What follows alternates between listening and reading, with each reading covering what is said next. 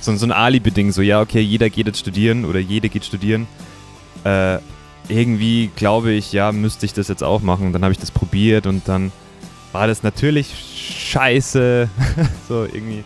Ich habe nicht mehr ein Semester gemacht. Ich habe zwei Monate gemacht. Hallo und herzlich willkommen zu Bumzack, dem Schlagzeuger-Podcast. Mein Name ist Sascha Matzen und ich unterhalte mich hier mit Schlagzeugerinnen und Schlagzeugern. Mein heutiger Gast ist Michael Dreilich. Michael ist ein unglaublich guter und vielseitiger Schlagzeuger und wir reden über seine Band Blackout Problems, seine vielen anderen Projekte und warum für ihn nie wirklich etwas anderes als Schlagzeuger zu werden in Frage gekommen ist. Viel Spaß! Bum Zack. Der Schlagzeuger-Podcast von Sascha Matzen.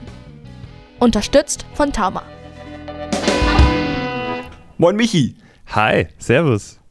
Servus, genau. Wir sind ja äh, beide, wo, wobei, wie ist das denn bei mir mit dem Weißwur Weißwurst-Äquator? Ich gehöre schon noch dazu, oder? Nee. Boah, ich finde ich finde ich, ich find sowas schwierig, äh, anhand von sowas irgendwas einzuordnen. Ähm, ja. Aber ich, ich denke ja, aber eigentlich ja. ist es auch du bist egal. Ja, du bist ja im Epizentrum. Nein, ich bin, ja. ich, ich bin bei, bei mir ist der Kiesekraner Äquator. Okay. Okay, okay, alles klar, alles klar. Ja, ich, ich, ich liebe Wien. Ich finde Wien extrem toll. Ich finde es. Äh, ah, schön. Ich, ich wusste das schon lange, dass du in Wien wohnst und wollte dich das auch ja. mal fragen, wie das kam. Aber es ist ja dein Podcast und du sollst mich was fragen und nicht andersrum. Von daher. Es ist ganz, ganz ja. einfach mit einem, mit einem Wort zu erklären: wegen der Liebe. Ja, natürlich. Warum sonst? Natürlich. Mega. Warum sonst, genau. Hammer. Ja, und natürlich wegen, äh, wegen Niki von Turbobier, wegen Dr. Marco Pogo, auch ganz klar. Auch ein Grund, ja. nach Wien zu ziehen. Wegen der Liebe, du meintest schon, ja? Wegen der Liebe. ja, ja, klar, genau, genau. Grüße an Niki. Ja, der hat, mir, der, der hat mir auch deine Nummer gegeben und hat gesagt, hier, ah. sprech mit dem, der Mann weiß Sachen. okay.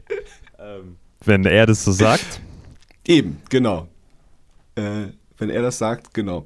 Ja, wir haben gerade schon kurz drüber gesprochen. Ähm, du hast es gestern Abend erfahren, ich heute in der Früh. Und es gibt so selten, äh, wenn so berühmte Menschen sterben, äh, ist es natürlich oft tragisch und oft schlimm, aber ähm, ich bin da oft nicht so emotional berührt. Aber das, das fand ich schon scheiße, dass, ähm, dass der, der erste Slipknot-Schlagzeuger ähm, viel zu früh gestorben ist. Und ähm, der hat uns ja auch total, äh, total beeinflusst. Also haben wir auch schon, ich habe gerade schon gesagt, ich habe mir meine erste, ähm, meine erste Iron Cobra von Tama, die Fußmaschine, habe ich, ähm, habe ich mir wegen ihm gekauft. Und jetzt bin ja. ich auch bei Tama gelandet und da ist er sicher auch nicht ganz unschuldig dran.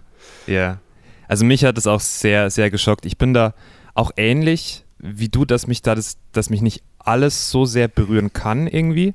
Ähm, mhm äh, aber das ist auch gar nicht, also gar nicht irgendwie blöd gemeint, sondern ich glaube, das ist, hat einfach so Kapazitätsgründe, einfach so emotionale Kapazitätsgründe.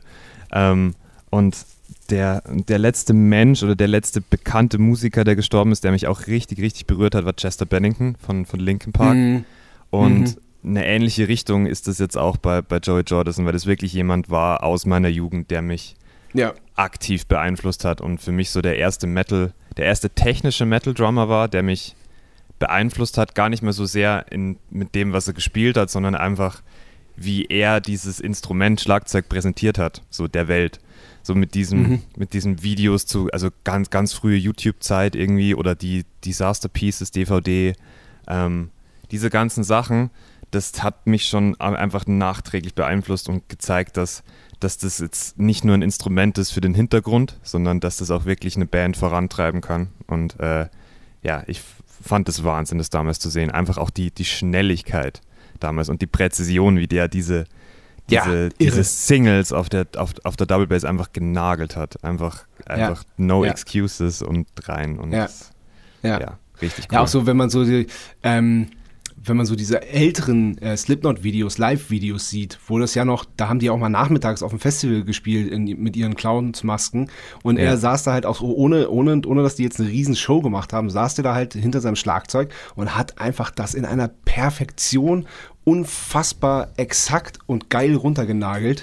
Ja, absolut, absolut. Ja, ich schon kenn, einmalig. Ja, ich ich habe eine Story gehört von, von Joy Jordison in einem anderen Podcast ähm, dass er in den, in, den, in den Early Years von Slipknot, dass er halt oft einen Eimer hatte neben dem Schlagzeug. Und dass er oftmals so zwischen Songs so eine Prozedur irgendwie gemacht hat, die halt aus Shot trinken, also weiß nicht, Jägermeister, keine Ahnung, Shot trinken und dann mhm.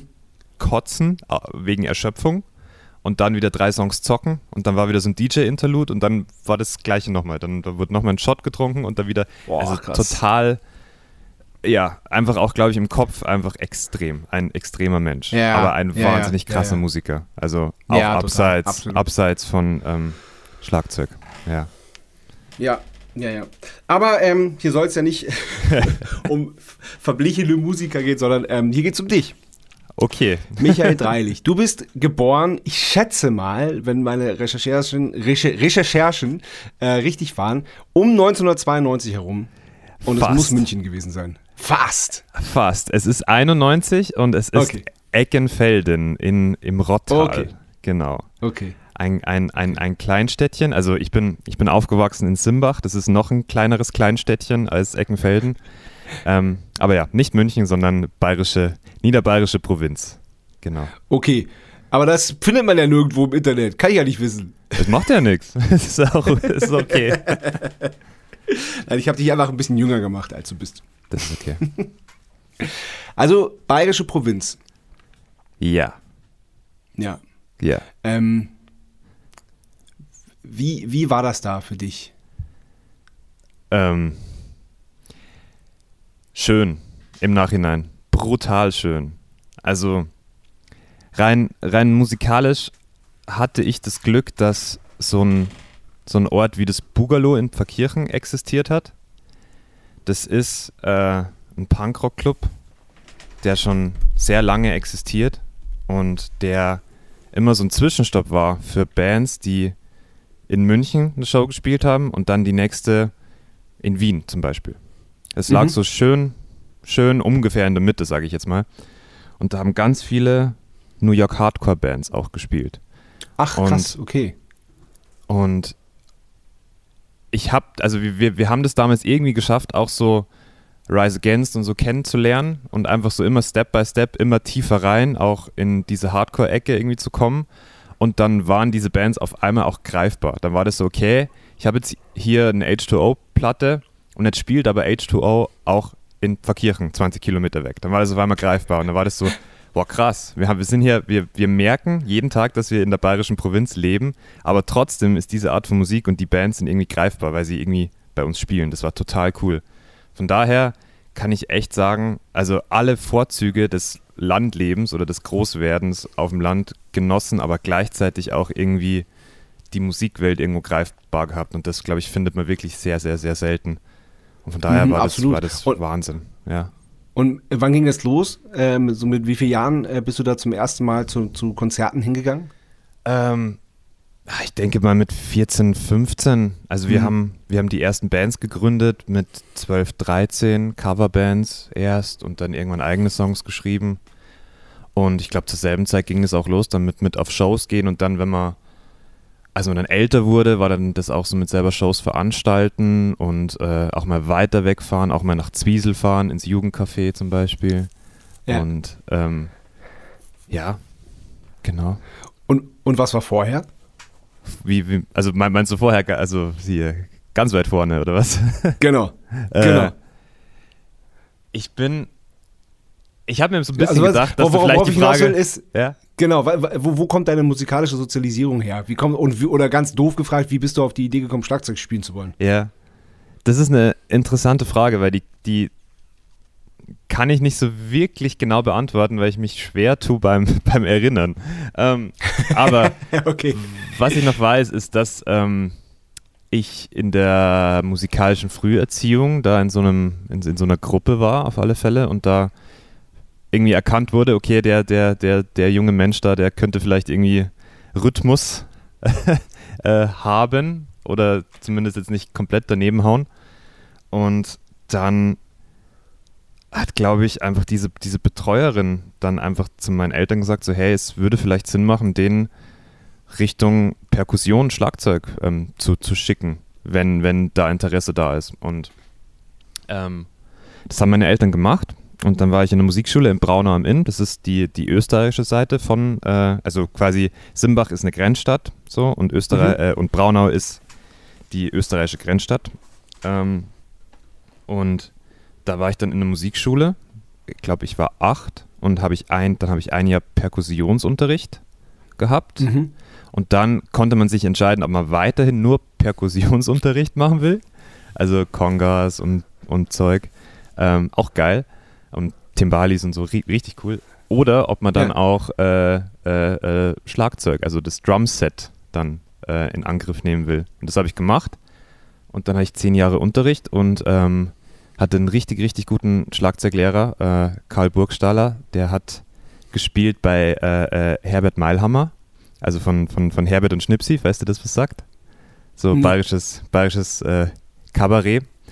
Und ah, okay. ähm, der, der männliche Part von diesem Duo hat halt auch so ein, so ein Solo-Jazz-Projekt äh, gehabt. Und genau. Das okay. heißt, der, der hatte immer schon Praxiserfahrungen und ich durch, durfte dann auch so Cover-Gigs für ihn irgendwie dann so, so spielen, die dann er irgendwie nicht spielen wollte und so. Und das war dann. ähm, ja, das war, war richtig, richtig cool. Also im Nachhinein auch ähm, jemand mit Praxiserfahrung, der mir trotzdem mir einfach alle Basics perfekt beigebracht hat. So. Also das kann ich im Nachhinein mhm. so ein bisschen einschätzen, glaube ich. Und äh, ja, da bin ich sehr, sehr, sehr froh. Aber wie der ursprüngliche Kontakt zu dem Instrument kam, ist mir bis heute so ein bisschen ein Rätsel. Ich weiß, dass, dass, ich, dass ich auf irgendeinem, es war so ein, so ein, irgend so ein Abend, bei, bei, in, in Simbach im Bürgerhaus. Und ich glaube, der Jahrgang von meiner Cousine, die hatten, haben da irgendwie das musikalische Programm irgendwie gestaltet. Und da waren zwei Schlagzeuger mhm. und die haben so ein Schlagzeugduett gespielt. Und ich war da wahrscheinlich sechs Jahre alt oder so, keine Ahnung. Und ich habe das gesehen und irgendwas hat es mit mir gemacht, glaube ich. Irgendwie war das dann so, hey, mhm. irgendwie das zieht mich irgendwie an. Und, aber ich kann mhm. nicht mehr genau sagen, warum. ich weiß es nicht mehr. Aber es ist bis heute geblieben, diese, ja. diese, diese ja. Anziehung, ja. Ja, ja, ja. Das wäre wär auf jeden Fall verständlich. Also das wäre auf jeden Fall nachvollziehbar. Ja, schon? Okay. Ja, auf jeden Fall. Gut. Auf jeden Fall. Bei, bei uns war es äh, Rasputin. Wir, wir, sind ja im, im Wendland, das ist alles sehr alternativ und so. Und da gibt es so einen, äh, ein, so eine alternative Wirkungsstätte, die auch schon immer Veranstaltungen gemacht haben und so. Und da ist Rasputin aufgetreten und der hat halt mhm. halt alles gespielt. Der hat halt so ein Schlagzeug umgebunden und hat überall so, überall so äh, Fäden gehabt oder so Seile, wo er dann gezogen hat und er ja. hat da tierisch einen abgeledert und der hat uns halt als, also da, ich kann mich da, also ich habe da keine aktive Erinnerung dran. Ich muss da richtig klein gewesen sein. Und ja. der hat uns halt extrem beeindruckt. Ja, ja, verstehe ich auch. Das kann der, ich auch gut halt nachvollziehen. Halt, ja, dass, dass, dass der alles auf einmal konnte und vor allem auch das, mit dem Schlagzeug war der richtig schnell. Das fanden wir, das fanden wir total geil. Ja, ja, ja, voll. Ja. Ist, irgendwas hat das Instrument, das einfach, das, das berührt einen irgendwie, finde ich. Das ist ja. eh total, ja. aber man kann es nicht so in Worte fassen. Ja. Ja. Aber du hast neun Jahre bei dem gleichen Lehrer Unterricht gehabt. Ja, dann. genau. Das ist auch selten, ne? Ja, ich keine Ahnung, ich habe ich hab nicht so wirklich einen, einen Vergleich. Ähm ich schon. Also mit, okay. äh, mit keinem der, der über 30 Schlagzeuger, mit denen ich jetzt gesprochen habe, ähm, das war bei, doch, bei einem war es so. Aber ansonsten ähm, ist, okay. das schon, äh, ist das schon, äh, ist das schon, äh, ja, es kommt nicht so oft vor, weil das ist, ähm, entweder hört der Lehrer dann auf, also wenn es funktioniert, hört der Lehrer dann auf, wenn es nicht funktioniert, dann, dann sucht man sich einen anderen oder so und das ist aber so lange funktioniert, auch, ähm, auch weil du warst ja, naja, du warst ja schon zehn, als du dann angefangen hast bei ihm, ne? Ja. Und ja. Ähm, Genau, dass es dann so lange so gut passt, ist schon krass. Finde ich gut. Voll, ja, absolut. Aber das, das spricht, spricht sehr für ihn, weil er immer wieder neue ja. Sachen gefunden hat, die, die, die er mir beibringen konnte oder, oder einfach Gebiete, auf denen ich noch sehr, sehr schwach war oder immer noch bin, was halt so Richtung Jazz und so weiter geht.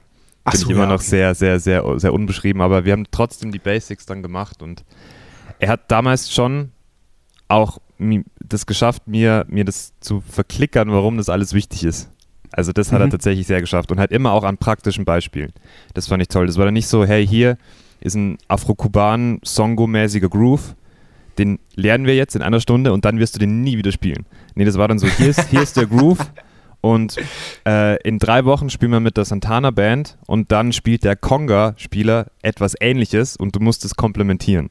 Es war immer direkt so mit Praxiserfahrung und das war irgendwie total, total ja, sinnvoll. Cool. Habe ich damals ja. in meiner, in meinem, in meiner jugendlichen eher Punk-Phase natürlich immer so ein bisschen mit Vorsicht genossen, aber fand es trotzdem damals schon richtig geil, das zu machen. Ja. Ja. ja.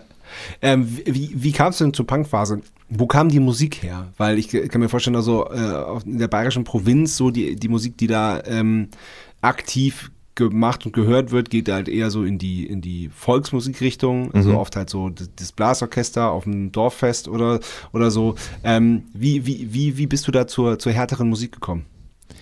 Ähm, ich glaube, eine Band spielt, die habe ich vorher schon erwähnt, spielt eine Riesenrolle bei mir und das ist einfach Rise Against.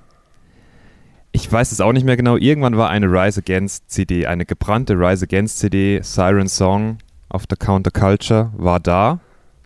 Und das war so der, der Ursprung, auf alle Fälle. Das war die erste ja. Band. Das, ich habe das damals ja auch nicht so wirklich gecheckt, was da passiert, aber die haben ja damals schon unglaublich, äh, unglaublich schnelle Punk-Songs mit wahnsinnigen Hooks kombiniert. Also, das war, das war damals schon irgendwie einfach überkrass irgendwie. Keine Ahnung, ich kann es mhm. irgendwie nicht anders, anders beschreiben, aber das hat mich wirklich, wirklich nachträglich geprägt, diese Art von Musik oder einfach diese Band. Und von, von Rise Against kam es dann, also das waren, das waren alles, das waren so einfach gebrannte CDs, die irgendwann in meiner Hand gelandet sind. Ich weiß nicht mehr woher, wahrscheinlich von, von, von, der, von, von der älteren Generation irgendwie äh, in der Schule. So, ich weiß noch, dass damals war bei mir auch so, gab es so drei Hobbys, die ich, die ich irgendwie gemacht habe. Das war Skateboarden, äh, Schlagzeug spielen und Fußball spielen. Und irgendwann hat sich das dann so ähm, quasi, habe ich da so ein bisschen bei mir im Kopf gemerkt, okay, dieses eine Ding, Schlagzeug spielen oder Musik, ist so viel stärker als Skateboarden und Fußball spielen. Und deswegen habe ich mich dann nur noch in diese Richtung bewegt. Und äh, ja, dann, dann, wenn dann, wenn du dann im richtigen Moment so irgendwo im richtigen Klassenzimmer bist und es landet diese Rise Against CD bei dir und du bist empfänglich für sowas, dann, dann, äh, dann geht's los und dann ging es von Rise Against zu, zu Pennywise und dann ist man als Schlagzeuger dachte ich dann so, boah, wie, wie kann denn der Mensch das mit einem Fuß spielen und so. Und dann habe ich das geübt und habe das dann ähm, damals schon irgendwie so auf einem ganz alten, klapprigen Laptop habe ich das dann in so eine Software reingezogen, die das dann verlangsamt hat und habe mir das dann angehört und habe das meinem Schlagzeuglehrer gezeigt, so wie geht das? Habe ihm so Pennywise vorgespielt, so wie ja. geht das? So, wie macht er das? Und dann hat er mir versucht, das zu erklären und hat mir aber im Endeffekt gesagt, so hörst dir einfach raus, so, das, das, das, das lernst du ja. so. Und dann üben, üben, üben. Genau, einfach, einfach durchs, durchs Gehör irgendwie versuchen, das zu übersetzen. Und ja von da, von da ging es weiter. Irgendwie. Rise Against Pennywise waren aber so auf alle Fälle diese so Gateway-Bands, die haben alles dann aufgemacht ja. irgendwie. Ja. Und genau. Und dann wurden halt auch Bands gegründet, die, also auch bei uns in der Gegend, die dann so ähnlich klangen. Ähm, Wilhelm Scream zum Beispiel, auch Riesenband. Einfach melodisch, aber mhm. schnell. Das war so das, was wir früher machen wollten. Schnell mhm. spielen, aber gleichzeitig melodisch und krasse, krasse Hooks irgendwie versuchen zu schreiben. Mhm. Als, als 15-jährige Idioten auf dem Dorf. Ja. Aber es war cool. Es war, es war richtig cool. Also ich mag, also ich mochte das wirklich, wirklich gerne damals. Ja, so. ja, ja verstehe ich. Und ja. was war so die erste Band, mit, mit der du es so ein bisschen rausgeschafft hast, so wo man die, wo es so nennenswert auch mal irgendwie, äh, irgendwie weitergegangen ist? Äh, die erste Band, mit der ich so wirklich auf Tour war oder wo das ein Tour-ähnlicher Zustand war, äh, war und ist die Band Cashless. Die ähm, mhm. ist auch aus dem Rottal. Das ist, finde ich, die, die, die größte und die beste Punkband so aus unserer Gegend. Ähm, und für die habe ich damals äh, einen Sommer lang Schlagzeug gespielt, weil sich der, der, der Schlagzeuger äh, einen Arm gebrochen hat beim, beim Snowboarden. Genau, mhm. und dann war ich aber damals schon so ein bisschen aktiv in der Szene und irgendwie habe damals auch ganz am Anfang von YouTube auch schon so Drumcover-Sachen gemacht. Und mhm. das hat, hatte dann zur Folge, dass ein paar Leute wussten, dass ich überhaupt Schlagzeug spiele und dass ich auch okay spiele. Also ich habe dann auch so, so schnelle Songs gecovert, einfach so, um auch zu zeigen, Ja. hey, ich kann schnell spielen und kann Punk spielen und so weiter. Und dann hat mich da der Olli von Cashless angerufen, äh, am Tag nach meiner, da bin ich von, von, von der Abi, äh, Abi-Reise zurückgekommen, das weiß ich noch, am Mhm. Tag danach und da war es wirklich so, okay, jetzt Abi-Reise, Abi gemacht und so weiter, okay, was jetzt? Und dann Ja. wie, wie, also wie aus dem Film, nur in viel, in einem viel kleineren Maßstab. ähm, also, hey, hier ist der Olli, hier, wir haben hier 15 Konzerte über den Sommer. Würdest du denn nicht gerne, äh, könntest du uns helfen und bei uns Schlagzeug spielen? Und dann habe ich gesagt, ja, natürlich. Genau. und da haben wir dann halt so, ich sag mal im Umkreis von, also es war, es war meine erste Show in Prag zum Beispiel mit Cashless, die ich da gespielt habe. Ach, geil. Und äh, natürlich, natürlich auch viel, viel in Bayern und ähm, aber auch eine Show in Berlin zum Beispiel das erste Mal. Und Hm. das war 2011, genau.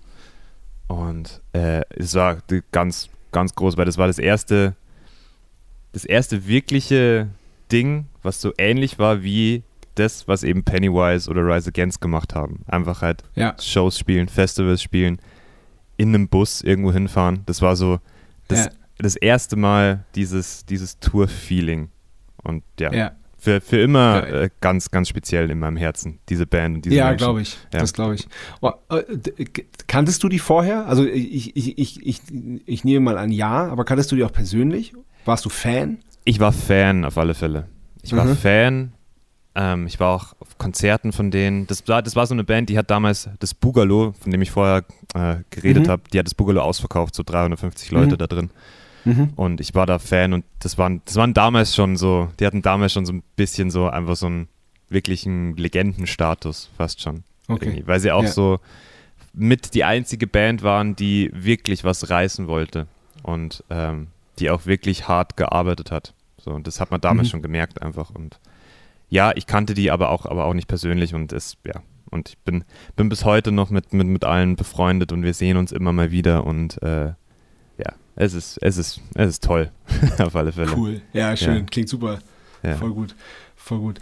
Du, du sagst, das war 2011 und 2012 habt ihr dann ja schon Blackout Problems gegründet. Genau, ich habe dann 2000, ich dachte mir dann, nach, nach, nachdem das Cashless-Ding vorbei war, nachdem der, der, der Flo wieder genesen war, Mhm. ähm, habe ich mir dann ein, nicht eingeredet, aber ich hat- hatte, das, hatte so das Gefühl, okay, jetzt wäre der Punkt, wo man studieren oder an dem man studieren könnte oder gehen Mhm. sollte. Und dann habe ich mit meinem 3,3 Abi, mit meinem 3,3er Schnitt eine, einen Platz bekommen in, in der Nähe von Linz an der FH und Für was? äh, habe da irgendwas mit Medien studiert. Ich kann dir nicht mal mehr den genauen Studiengang sagen. Ich weiß Ja, es irgendwas nicht mit mehr. Medien halt. Ohne Scheiß. Irgendwas mit Medien, weil es war wirklich nur so, so, so ein Alibi-Ding. So, ja, okay, jeder geht jetzt studieren oder jede geht studieren. Äh, irgendwie glaube ich, ja, müsste ich das jetzt auch machen. Dann habe ich das probiert und dann war das natürlich äh, scheiße. so und hast du irgendwie. erfolgreich abgebrochen? Ich habe wirklich, ich habe nicht mehr ein Semester gemacht. Ich habe zwei Monate gemacht. Ich hatte aber kurz davor bei einem, bei einem Drum-Contest mitgemacht, bei so einem Meinl Drum-Contest, da musste man so einen Metalcore-Song spielen und man konnte halt so ein, so ein Beckenset gewinnen. Und da habe ich mitgemacht und dann saß ich da in, in, in der Nähe von Linz in Hagenberg, 20 Kilometer mit dem Bus aus Linz raus, totaler Scheiß, äh, saß ich da und dann hat mich der damals A&R von Deutschland, der Norbert, hat mich damals angerufen von Meinl und hat gesagt so, hey, du hast diesen Contest gewonnen, du kriegst es hier im Beckensatz. Geil. Dann habe ich mir gedacht, so, Ey, okay, ey, an dieser Stelle ganz schnell, äh, ganz Ja. liebe Grüße an Norbert. Das ist auch äh, ist mein A&R bei, bei meinem ach geil. tatsächlich. Ja, meiner auch Ja. jetzt wieder. Es ist so ein schöner Kreis super. irgendwie. Das ist mega, ja. Geil. Voll. Schön. Ja, liebe Grüße. Ja, guter Typ, ey. War wahnsinnig. Ja. Aber sorry. Ja, all- alles gut. Ähm, und dann habe ich, hab ich mir gedacht, okay, wenn ich jetzt irgendwas mal so als Zeichen sehen will, dann nehme ich jetzt einfach das als Zeichen und sage, okay, ich habe diesen Contest jetzt hier gewonnen. Äh, ich rufe jetzt meine Mama an und sage so, hey, das mit dem Studieren ist nicht so, ist einfach nicht so geil. Das ist irgendwie, das fühlt sich nicht richtig an. Und dann, Und deine Mama hat gesagt, ah super, endlich sagst du das. nee, meine Mama war so, also die ist einfach, also meine Eltern generell dann halt einfach so, ja, wenn dich das nicht glücklich macht, dann macht es nicht. Und das Ah, ist, eh das, cool. eh das Coolste, was man überhaupt dann sagen Ja. kann zu einem Kind, das Ja. irgendwie dann, ja, absolut. Und dann habe ich das abgebrochen, bin wieder heimgezogen, habe ein Zivi gemacht, habe aber dann zwei Wochen später angefangen in einer Hardcore-Band zu spielen, die in Linz geprobt hat. Das total bescheuert. Äh, habe dann da gespielt für ein paar Monate, habe da mit denen meine zweite Tour gespielt. Äh, Ja. Äh, auch äh, so, so Richtung Osten war das. Wir haben in Lettland gespielt, wir haben in, in Polen gespielt, wir haben in Litauen geil. gespielt. So richtig Ja. DIY-Punk-Tour, aber auch so, dass in Ja. Lettland, wie auch immer, in Riga, Lettland bei einer Show zwei Menschen waren von den vier Zahlenden. Die hatten halt, die hatten aber ein Shirt an von der Band, von Mhm. Almost Failed. Ja. Ich weiß bis heute nicht, wie Ja. das funktioniert hat. In Lettland, in Riga. Unglaublich. und genau, und dann, das war dann, ging dann bis 2012 und dann hat mich im Mai der Mario angerufen oder hat mir eine SMS geschrieben und hat gefragt so, hey, willst du das letzte Mai-Wochenende mit uns zerrocken? das war der Wortlaut. Er hat geschrieben, ja, let's do it. Genau. So, und dann, dann sind wir bei Blackout Problems. Okay, angekommen. aber bevor, Genau. be bevor wir da äh, weitermachen, äh, kommen wir zur ersten Kategorie und die heißt Entweder oder. Entweder oder. Bier oder Wein? Äh, wenn es sein muss, dann Bier. Aber eigentlich nix von beiden. Also ich würde, Okay. wenn, wenn ich jetzt die Wahl hätte oder wenn mich jemand fragen würde, schmeckt dir Bier oder Wein, würde ich sagen, nee, nicht wirklich. Okay. So, genau. Ja, gut. Ja. Einsame Insel oder Innenstadt? Einsame Insel. Ja. Äh. Ja.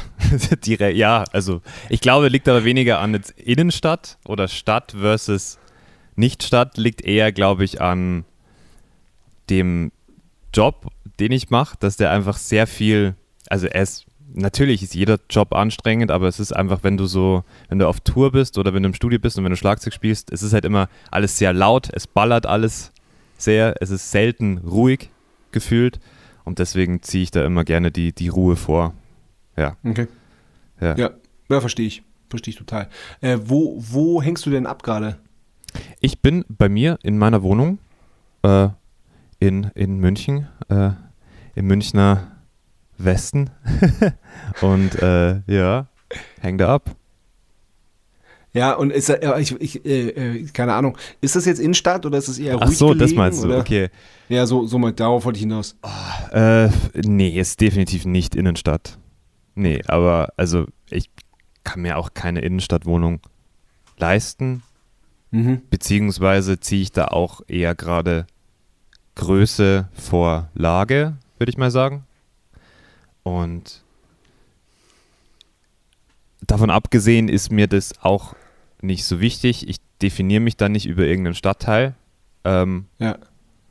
und es ist, ja, es ist mir eigentlich gar nicht so wichtig. Ich mag die Okay. Wohnung hier. Wir wohnen hier zu zweit und äh, es ist total schön. Ähm, und ich bin in zwei Minuten an einem Bach und ich kann mit dem Fahrrad hier schön meine Runden drehen und äh, Ja. genau, habe gerade kein Verlangen in, in irgendwie, keine Ahnung, in der Innenstadt zu wohnen. Also ich bin trotzdem Okay. in zwölf Minuten am Hauptbahnhof, also es ist alles, es ist alles, Ja, alles cool. okay.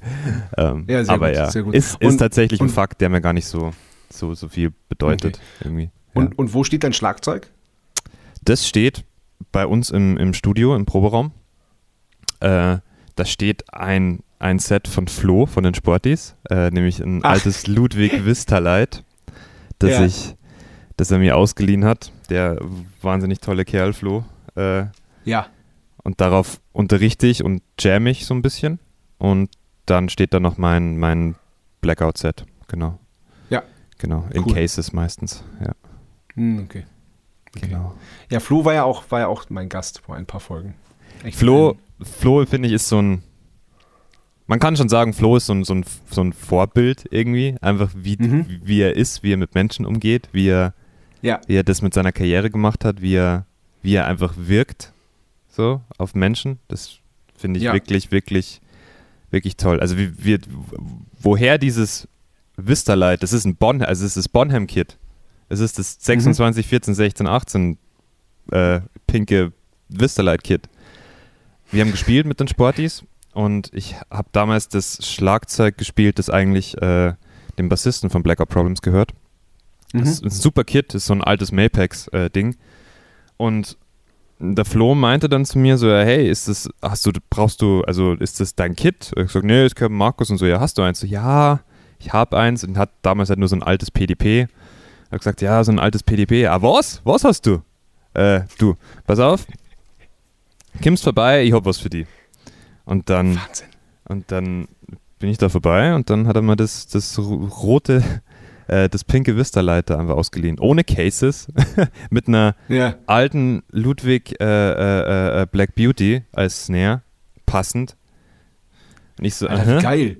Ja, voll. Also einfach ohne, also er wollte es bis heute nicht haben und er hat gesagt, spiel's, bitte spiel's. Bei mir steht es ja. im Keller oder in irgendeinem Proberaum in München rum und ich brauch's nicht. Spiel's halt einfach.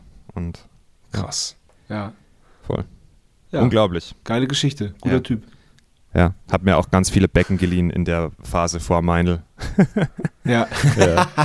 Flo, so ist kaputt. Ja, genau. oh, sehr gut. Äh, Weißwurst oder Falafel? Falafel. Ja. Kein Fleisch? N nee, also jetzt nicht kein Fleisch, aber eher Falafel, würde ich sagen. Wenn die Falafel nicht die trockenste der Welt ist. dann, ja, dann, dann, dann immer, dann immer Falafel. Ich bin nicht so der, bin nicht so der Weißwurst-Typ. Ich bin wahrscheinlich auch dieses ganze bayerische Thema.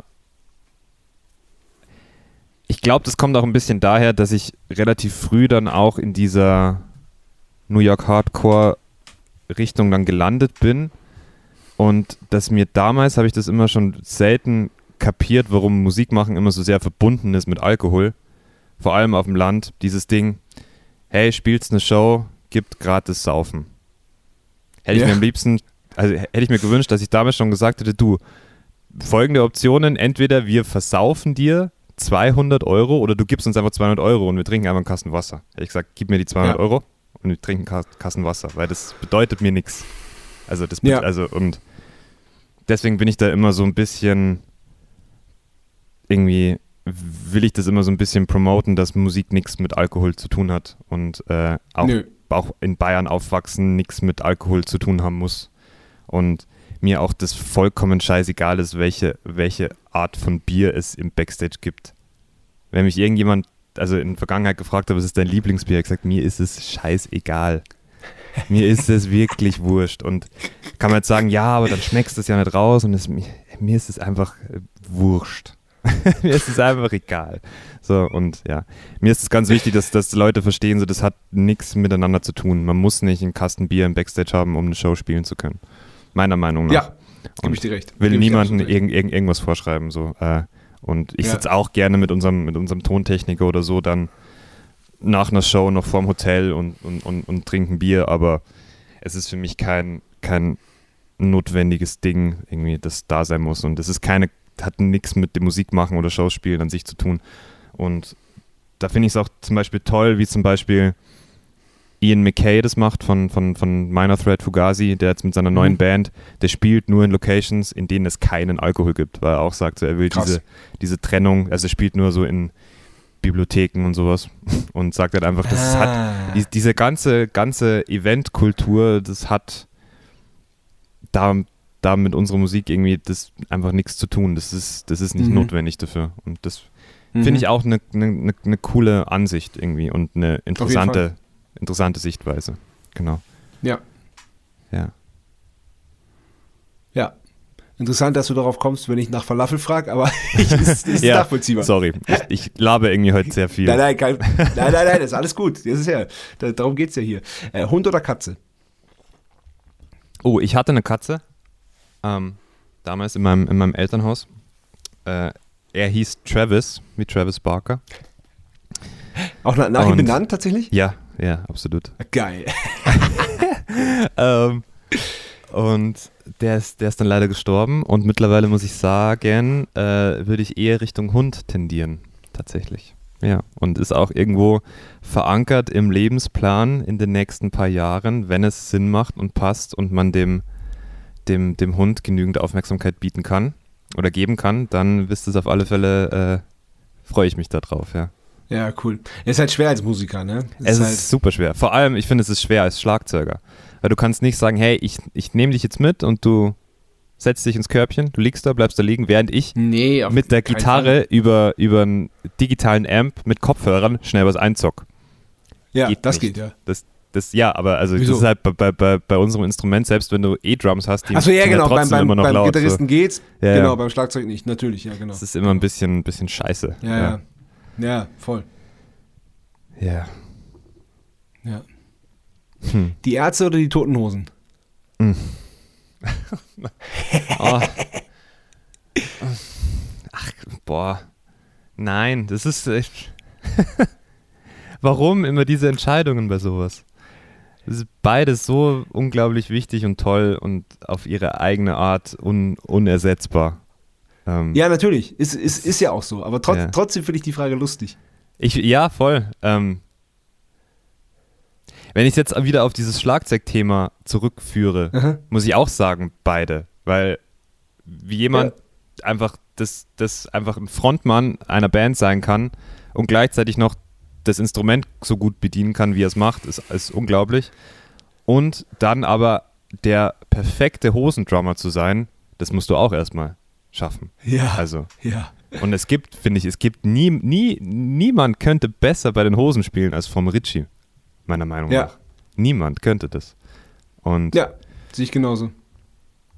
ich glaube, ich muss einfach, weil, weil es in meinem Leben irgendwie ein bisschen aktueller ist und weil ich sie, glaube ich, das letzte Mal 2018 oder so gesehen habe, auf dem Deichbrand, muss ich sagen, die Hosen. Weil es einfach wieder ein, Ja. ein, ein Feuerwerk war. Ein, ein zweieinhalb Stunden oder zwei Stunden Feuerwerk an, an Hits und, und, und punkiger Live-Show auf einer riesen Bühne. Ja. Ja. Ich glaube, da war ich auch. Ja? Da habt ihr auch gespielt? Ja, ich da, dachte- hat- da habt ihr Ja, gespielt. genau. Ja, stimmt. Genau. Genau. Aber ich habe ich mir die, die komplette Hosenshow trotzdem dann nochmal wieder angeguckt, obwohl ich, also ich weiß nicht, wie oft ich die jetzt gesehen habe. Wir waren ja auch Vorband und so, aber ich habe die Ja. auch so in meiner Kindheit auch schon gesehen. Ich weiß nicht, bestimmt schon 20, 25 Mal. Aber Ja. ich kann nicht aufhören, das absolut faszinierend zu finden und das einfach über alles zu lieben. Kann ich voll nachvollziehen. Es ist so ein unglaublicher Gang-Gedanke, den diese Band Total. auch ausstrahlt, gell? Das ist so. Ja. voll anziehend irgendwie. Ja. Ja. Ja, und vor, vor allem strahlen die das nicht nur auf der Bühne aus, sondern, sondern immer. Ja, total. Das ist halt auch das Geile an denen. Und Total. Wom, wie, wie du sagst, er ist einmal der perfekte Schlagzeuger, also außer Wölli halt natürlich, aber das Ja, ja, kann ja. ja nicht mehr. Natürlich, natürlich. Und, und ähm, das ist auch einfach so ein geiler Typ. Der war ja auch vor kurzem bei, bei Bumzack bei mir. Und das ist echt, der ist so lustig. Ich hab's, ich hab's vorher gesehen, dass er bei dir war und äh, muss ich Ja. unbedingt noch, noch hören. Ja. Ja. Richtig, ri- richtig Bock drauf zu, zu erfahren, was der zu erzählen hat. Weil irgendwie gefühlt. Ja, war sehr interessant. Zum Teil, zum Teil total überraschend. Ja, okay, interessant. Ich, ich Ja. finde es auch super, dass du diesen Podcast machst, weil du, du machst einen Schlagzeug-Podcast und es gibt nicht viele Menschen, die in Deutschland einen Schlagzeug-Podcast machen, an erster Stelle. Mhm. Und zweitens hast du mit deiner Auswahl an, an Schlagzeugerinnen und Schlagzeuger, äh, finde ich das, finde ich, die finde ich sehr, sehr gut und sehr, sehr divers und sehr, äh, zeigt so ein, das große Bild irgendwie, dass wir, oder die große Bandbreite, die wir irgendwie haben. Und das finde ich, Ja, vielen finde Dank. Freut mich total sehr, sehr hören. gut und das, das freut mich, das freut mich sehr, da ein Teil davon zu sein. Voll schön. Ja. Voll, ja, voll cool. Ich dachte erst so, ja, wie, viel, wie, viele, wie viele Folgen werde ich machen können? 10, 15? Wie viele sch- deutschsprachige Schlagzeuger gibt es denn, gibt's denn, die interessant Ja. sind? Ich habe noch so eine unfassbare lange Liste. Ich werde diesen Podcast Geil. noch jahrelang machen. Ja, mega, mega.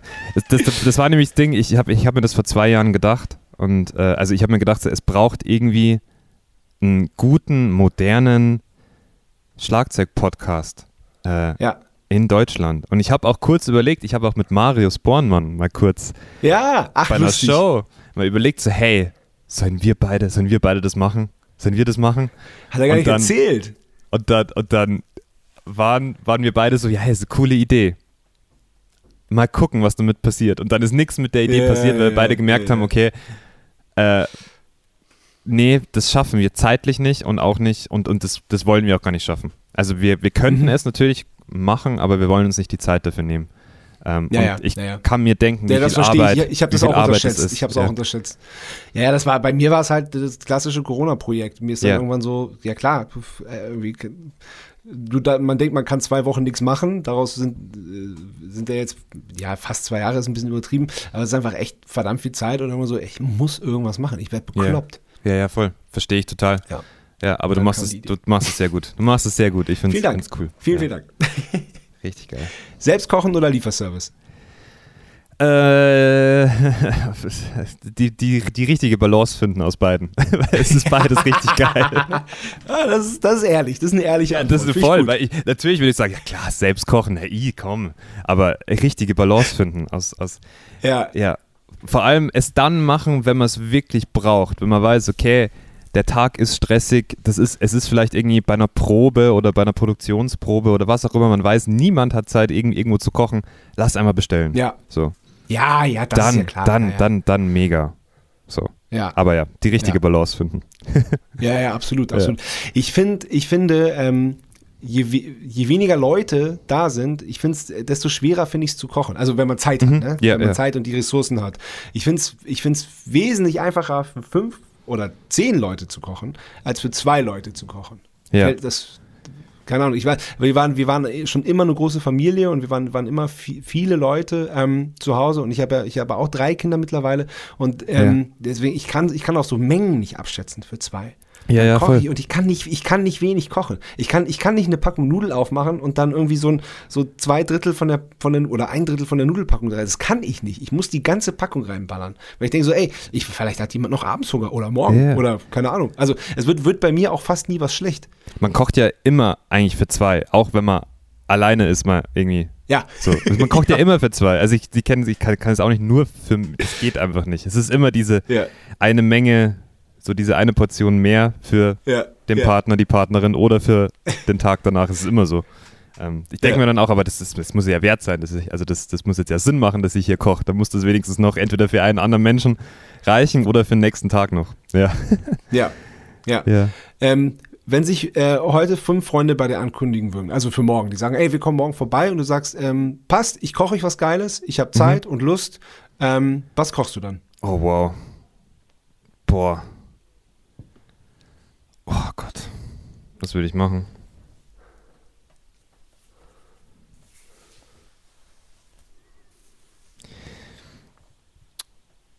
Eventuell würde ich einfach Mo einladen, Moritz Hamrich, und ihn fragen, ob er einfach Pizza für alle machen kann. Weil er macht unglaublich gute Pizza. Und ich würde mich da irgendwie so ein bisschen rausmogeln. Tatsächlich. ja. Auch Oder ich würde einfach fragen, Antwort. du gib mir einfach dein scheiß Teigrezept. Sag mir einfach, wie es geht. das würde ich machen. Okay. Ja. Genau. Ja. Alles klar. Vinyl oder Stream? Mm.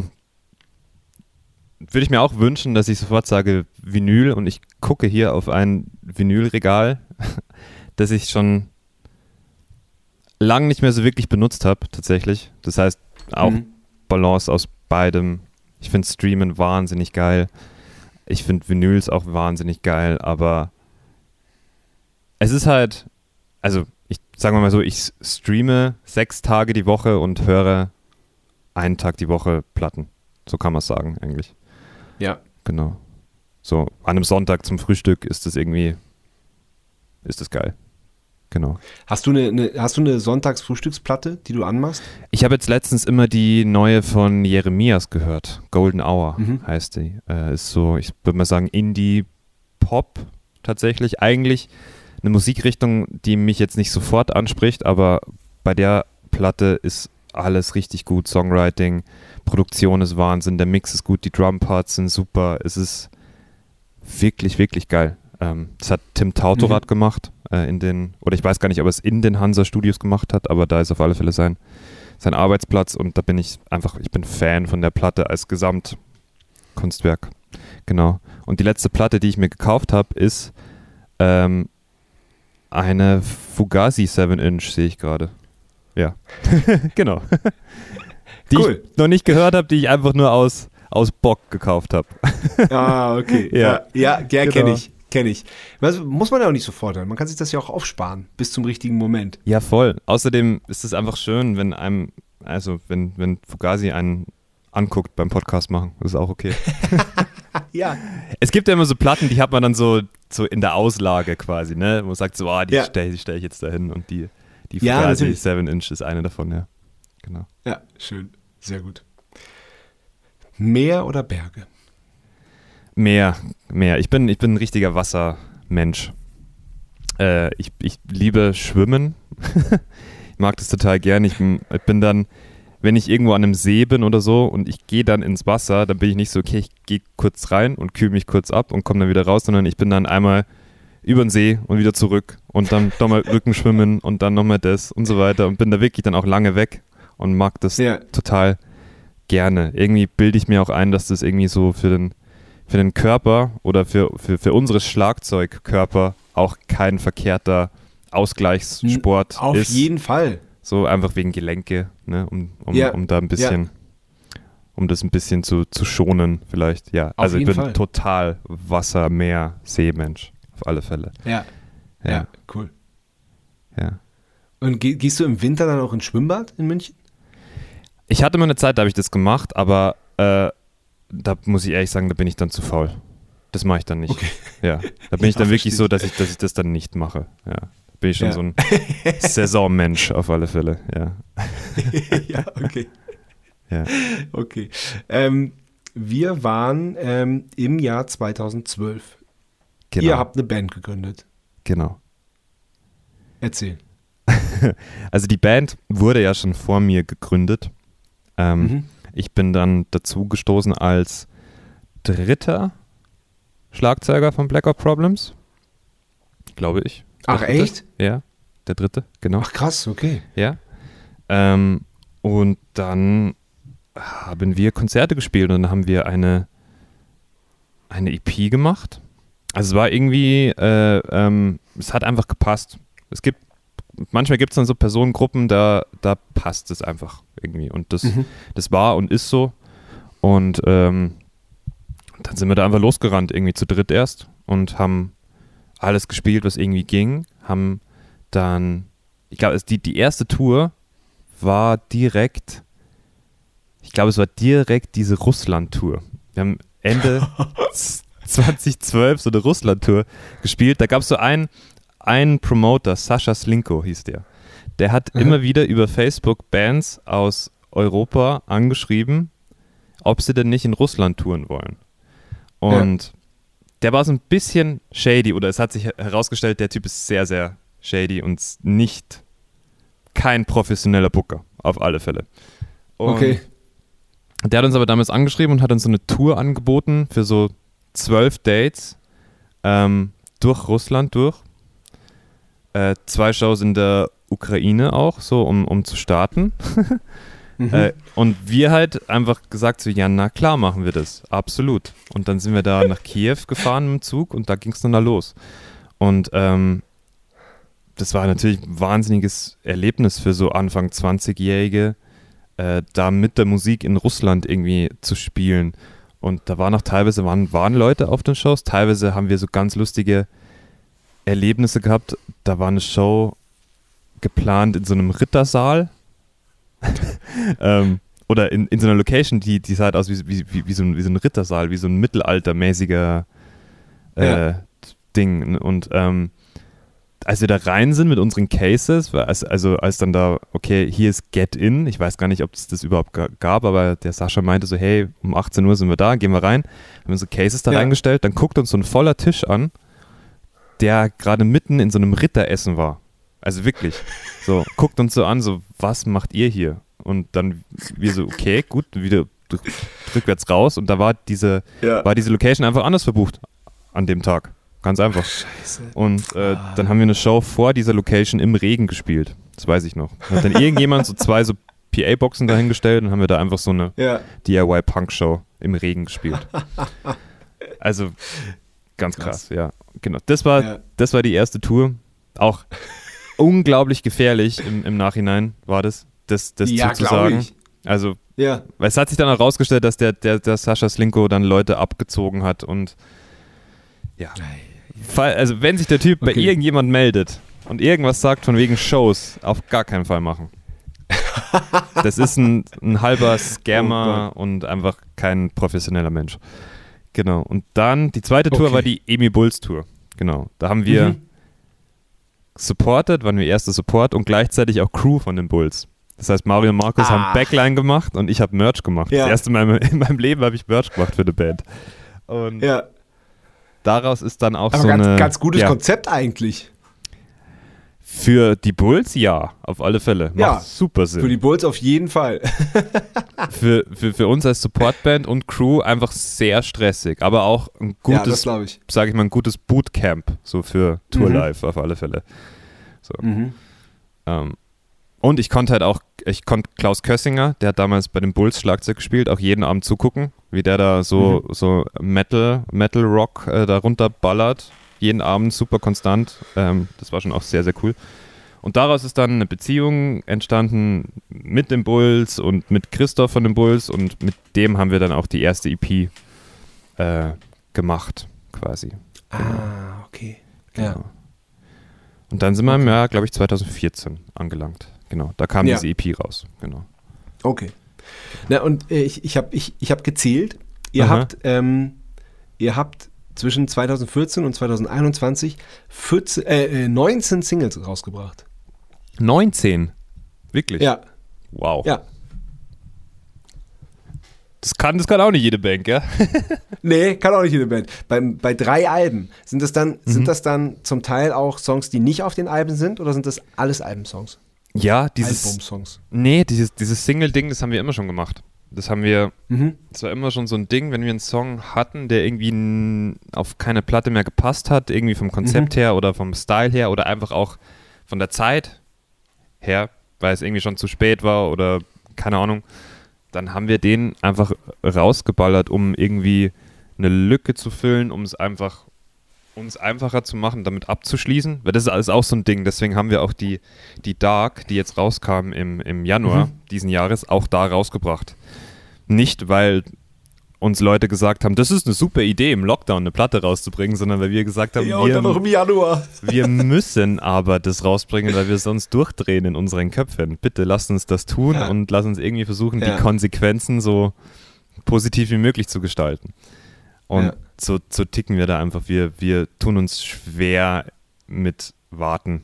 Einfach mit, mit auf den. Also, wenn, wenn ich dann andere Sachen höre, andere Interviews so von Bands, die Alben seit zwei Jahren irgendwie da rumliegen haben, das stelle ich mir echt schwierig vor. So. Mhm. Aber ich glaube, das Ja, ist wird, es. Wird, wird, ist es so? Ich, ich dachte, es kommt vielleicht so ein bisschen mit, mit der Zeit. Ich meine, es, es, es liegen jetzt keine 30 Jahre zwischen uns beiden, aber ich, das wäre eine Frage so, vielleicht nein, an nein. dich, ob, ob, ob sich das ändert dann, ob man damit leichter Es ändert sich ein bisschen. Es ändert sich ein bisschen, aber, aber nicht wirklich. Es ist schon, es ist schon extrem komisch. Also ähm, ganz am Anfang habe ich diese, äh, auch diese, dieses halbe Jahr nicht ausgehalten, die die Plattenfirma gebraucht hat zwischen Album-Fertigstellung und Ver äh, Veröffentlichung. Mhm. Ich hab's nicht, oder das war immer so zwischen drei und sechs Monate. Und ich habe gesagt, es kann doch nicht so schwer sein, das ist doch fertig. Ja. Warum kann man das denn jetzt nicht, warum kann man das jetzt nicht veröffentlichen? Nein, Ja. man braucht hier Promo und bla und das Plan muss erstellt werden und hast du nicht gesehen und so. Und äh, das, das fand ich immer noch schwerer als, ähm, als Songs zu sammeln ähm, und ähm, ein, ein- ein Album entstehen zu lassen, Mhm. sozusagen. Ja, total. Vor allem, es ist ja bei, bei euch auch so, Texte sind ja auch oftmals, also sage ich jetzt einmal so eine direkte Reaktion auf Sachen, die passieren. Auch, natürlich, ja klar. Und je mehr Zeit dann da dazwischen ist, desto weiter weg fühlt sich das an. Ja. Und Ja. Na, auf, Ja. auf die Spitze getrieben haben wir es ja mit, mit unserer Corona-Platte, mit Na gut, dann nicht. Mhm. Wir hatten ja eigentlich ein völlig anderes Album schon fertig geschrieben Ja, und, ja. Äh, äh, und das hätte auch schon aufgenommen sein sollen. Und äh, aber dann kam halt die Pandemie und dann, ähm, und dann kamen halt diese, diese Songs und diese Texte einfach aus uns raus.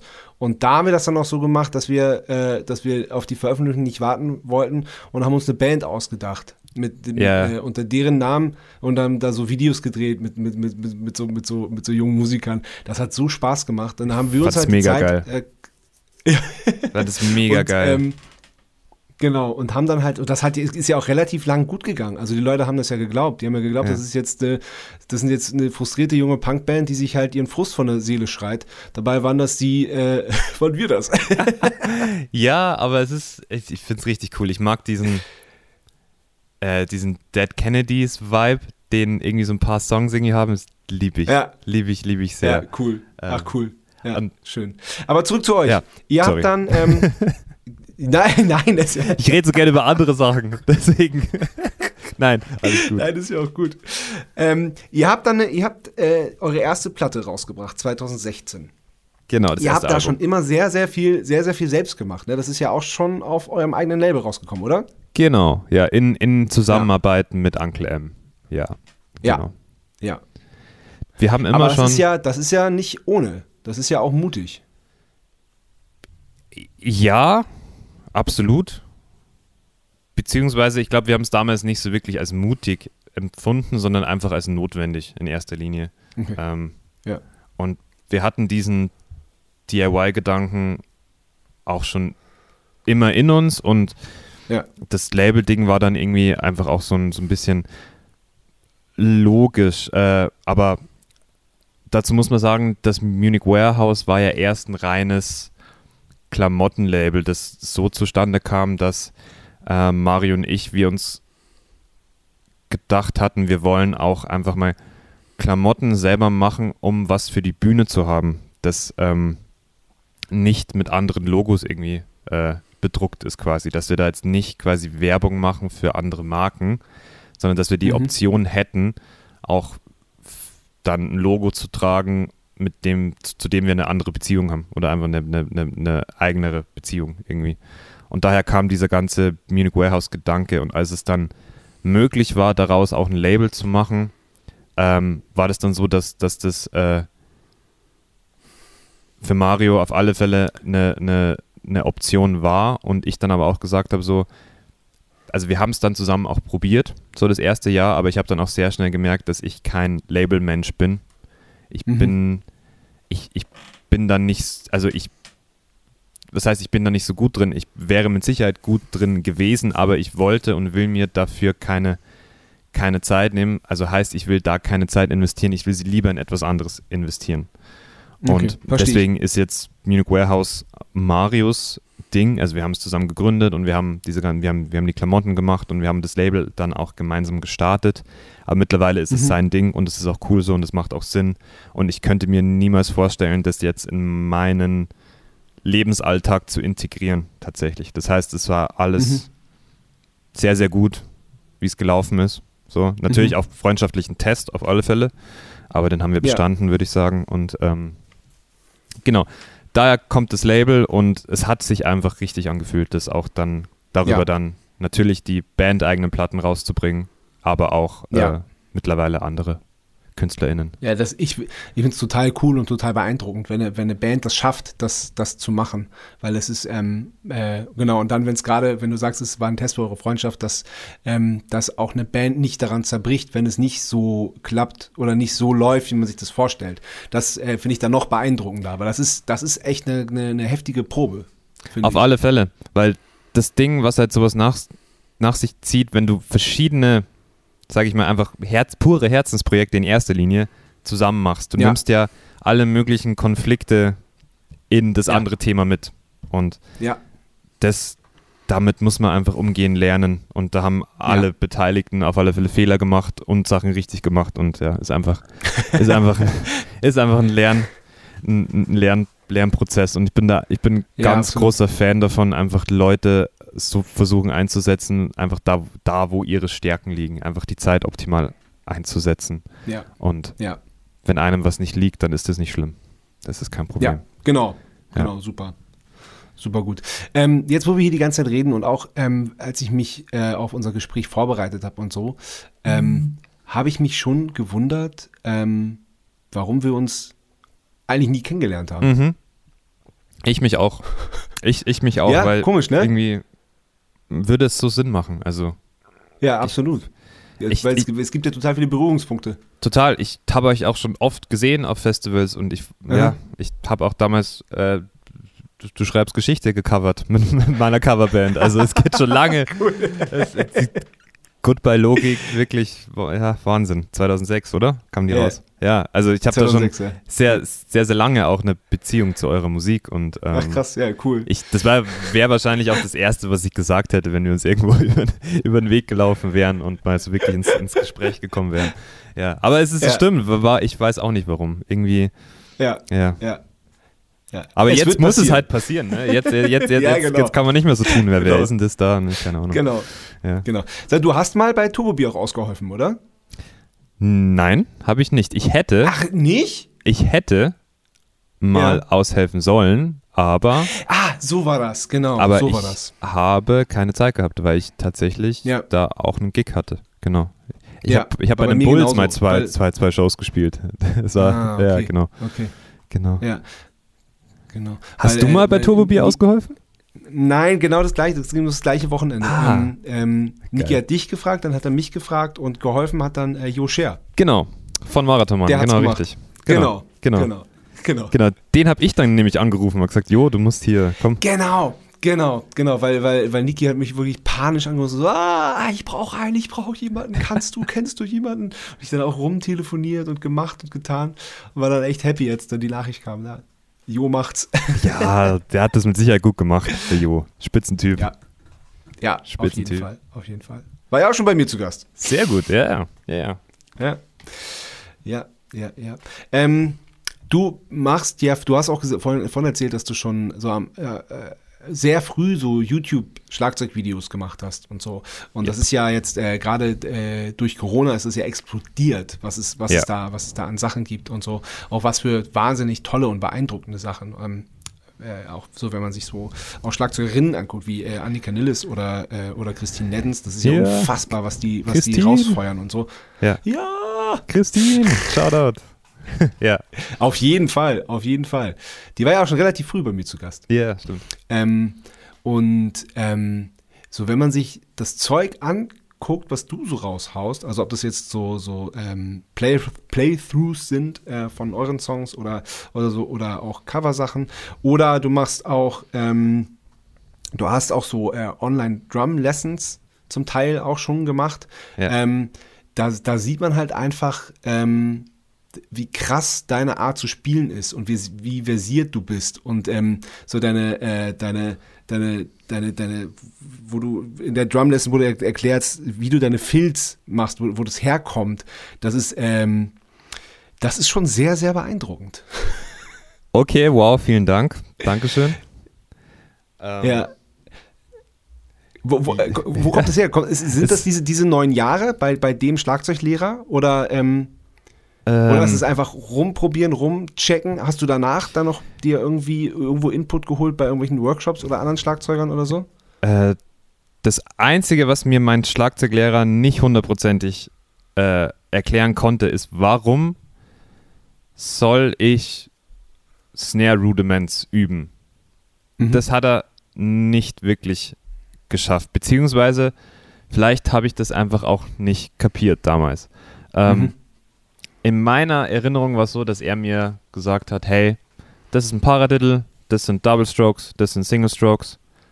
Ähm, wenn du damit, nee, er hat gesagt, mach, mach das einfach jeden Tag, jeden zweiten Tag 10 Minuten auf dem Practice Pad, das wird dir gut tun. Ich habe mir gedacht, mhm. okay, warum? ich habe es nicht gecheckt, warum? Warum tut mir das gut? Was hat das mit Pennywise zu tun? Die, diese Brücke nee, wirklich, die, die, diese Brücke konnte ich von selber nicht schlagen.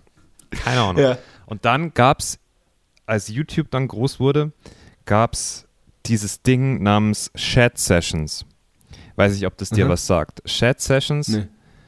das war, das war im, im Endeffekt war das eine DVD, aber es wurde eigentlich eher zu so einer Bewegung. Und zwar vor allem in Amerika oder eigentlich ausschließlich in Amerika sind ja ganz viele so Church Services äh, werden da bespielt von Bands, ne?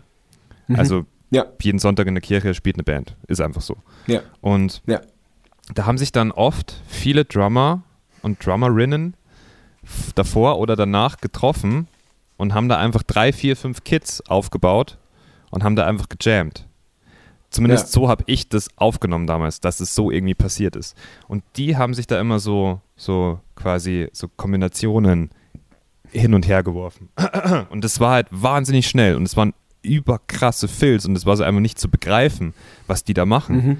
Und irgendwann habe ich dann so ein, so ein, hat es mal jemand erklärt in einem Video, ich glaube, es war Eric Moore, ähm, der dann erklärt hat, so, hey, der Großteil davon, das sind Snare-Übungen, aber orchestriert auf dem Drumset und kreativ verwendet und halt kombiniert. Und das, was diese Snare-Übungen sind, ist einfach nur dein Vokabular, damit du dich frei ausdrücken kannst.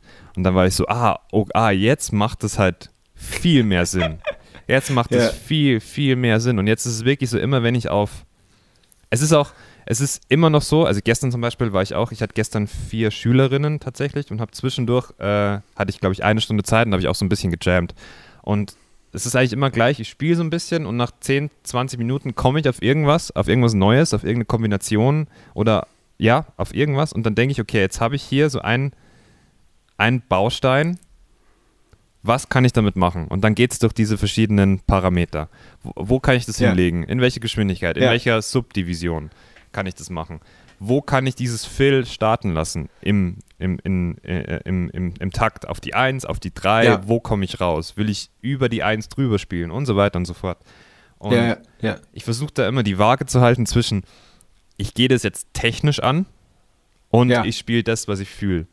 Und das, das ist für mich, da, da bin ich dann zufrieden, wenn ich da genau den Mittelpunkt finde zwischen, also auch live zum Beispiel, wenn ich, ich versuche auch live immer jede Show anders zu spielen, auch Filz immer ein bisschen anders zu spielen, immer im Moment gucken, was passiert jetzt.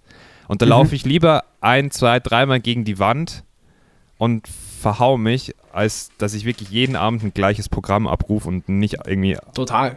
auf Ja. mich, auf mich höre. Und da ist es halt dann Ja, geil, wenn ich total. dann fühle, okay, ich fühle und ich höre dann in meinem Kopf irgendeine Kombination und sie kommt dann raus und ich kann sie spielen, weil ich frei Ja. bin. Ne? Das, so irgendwie kommt es dann zustande und das habe ich auch versucht in dieser einen Drum Lesson so ein bisschen zu, zu, zu äh, verklickern oder ein bisschen zu, zu zeigen, wie es wie es ist, wenn man wirklich von der technischen Seite rangeht. Wenn man sagt, so, ich habe jetzt hier so einen, einen Baustein, ein Grundrezept und jetzt können wir gucken, wie, Ja. Wie können wir das machen? Können wir es vegan machen? Können wir es vegetarisch machen? Bla und so weiter. Keine Ahnung. ähm, und, Ähm, ja, notierst so- so du das es. dann oder, oder notierst du es dann oder, oder, oder merkst du dir das?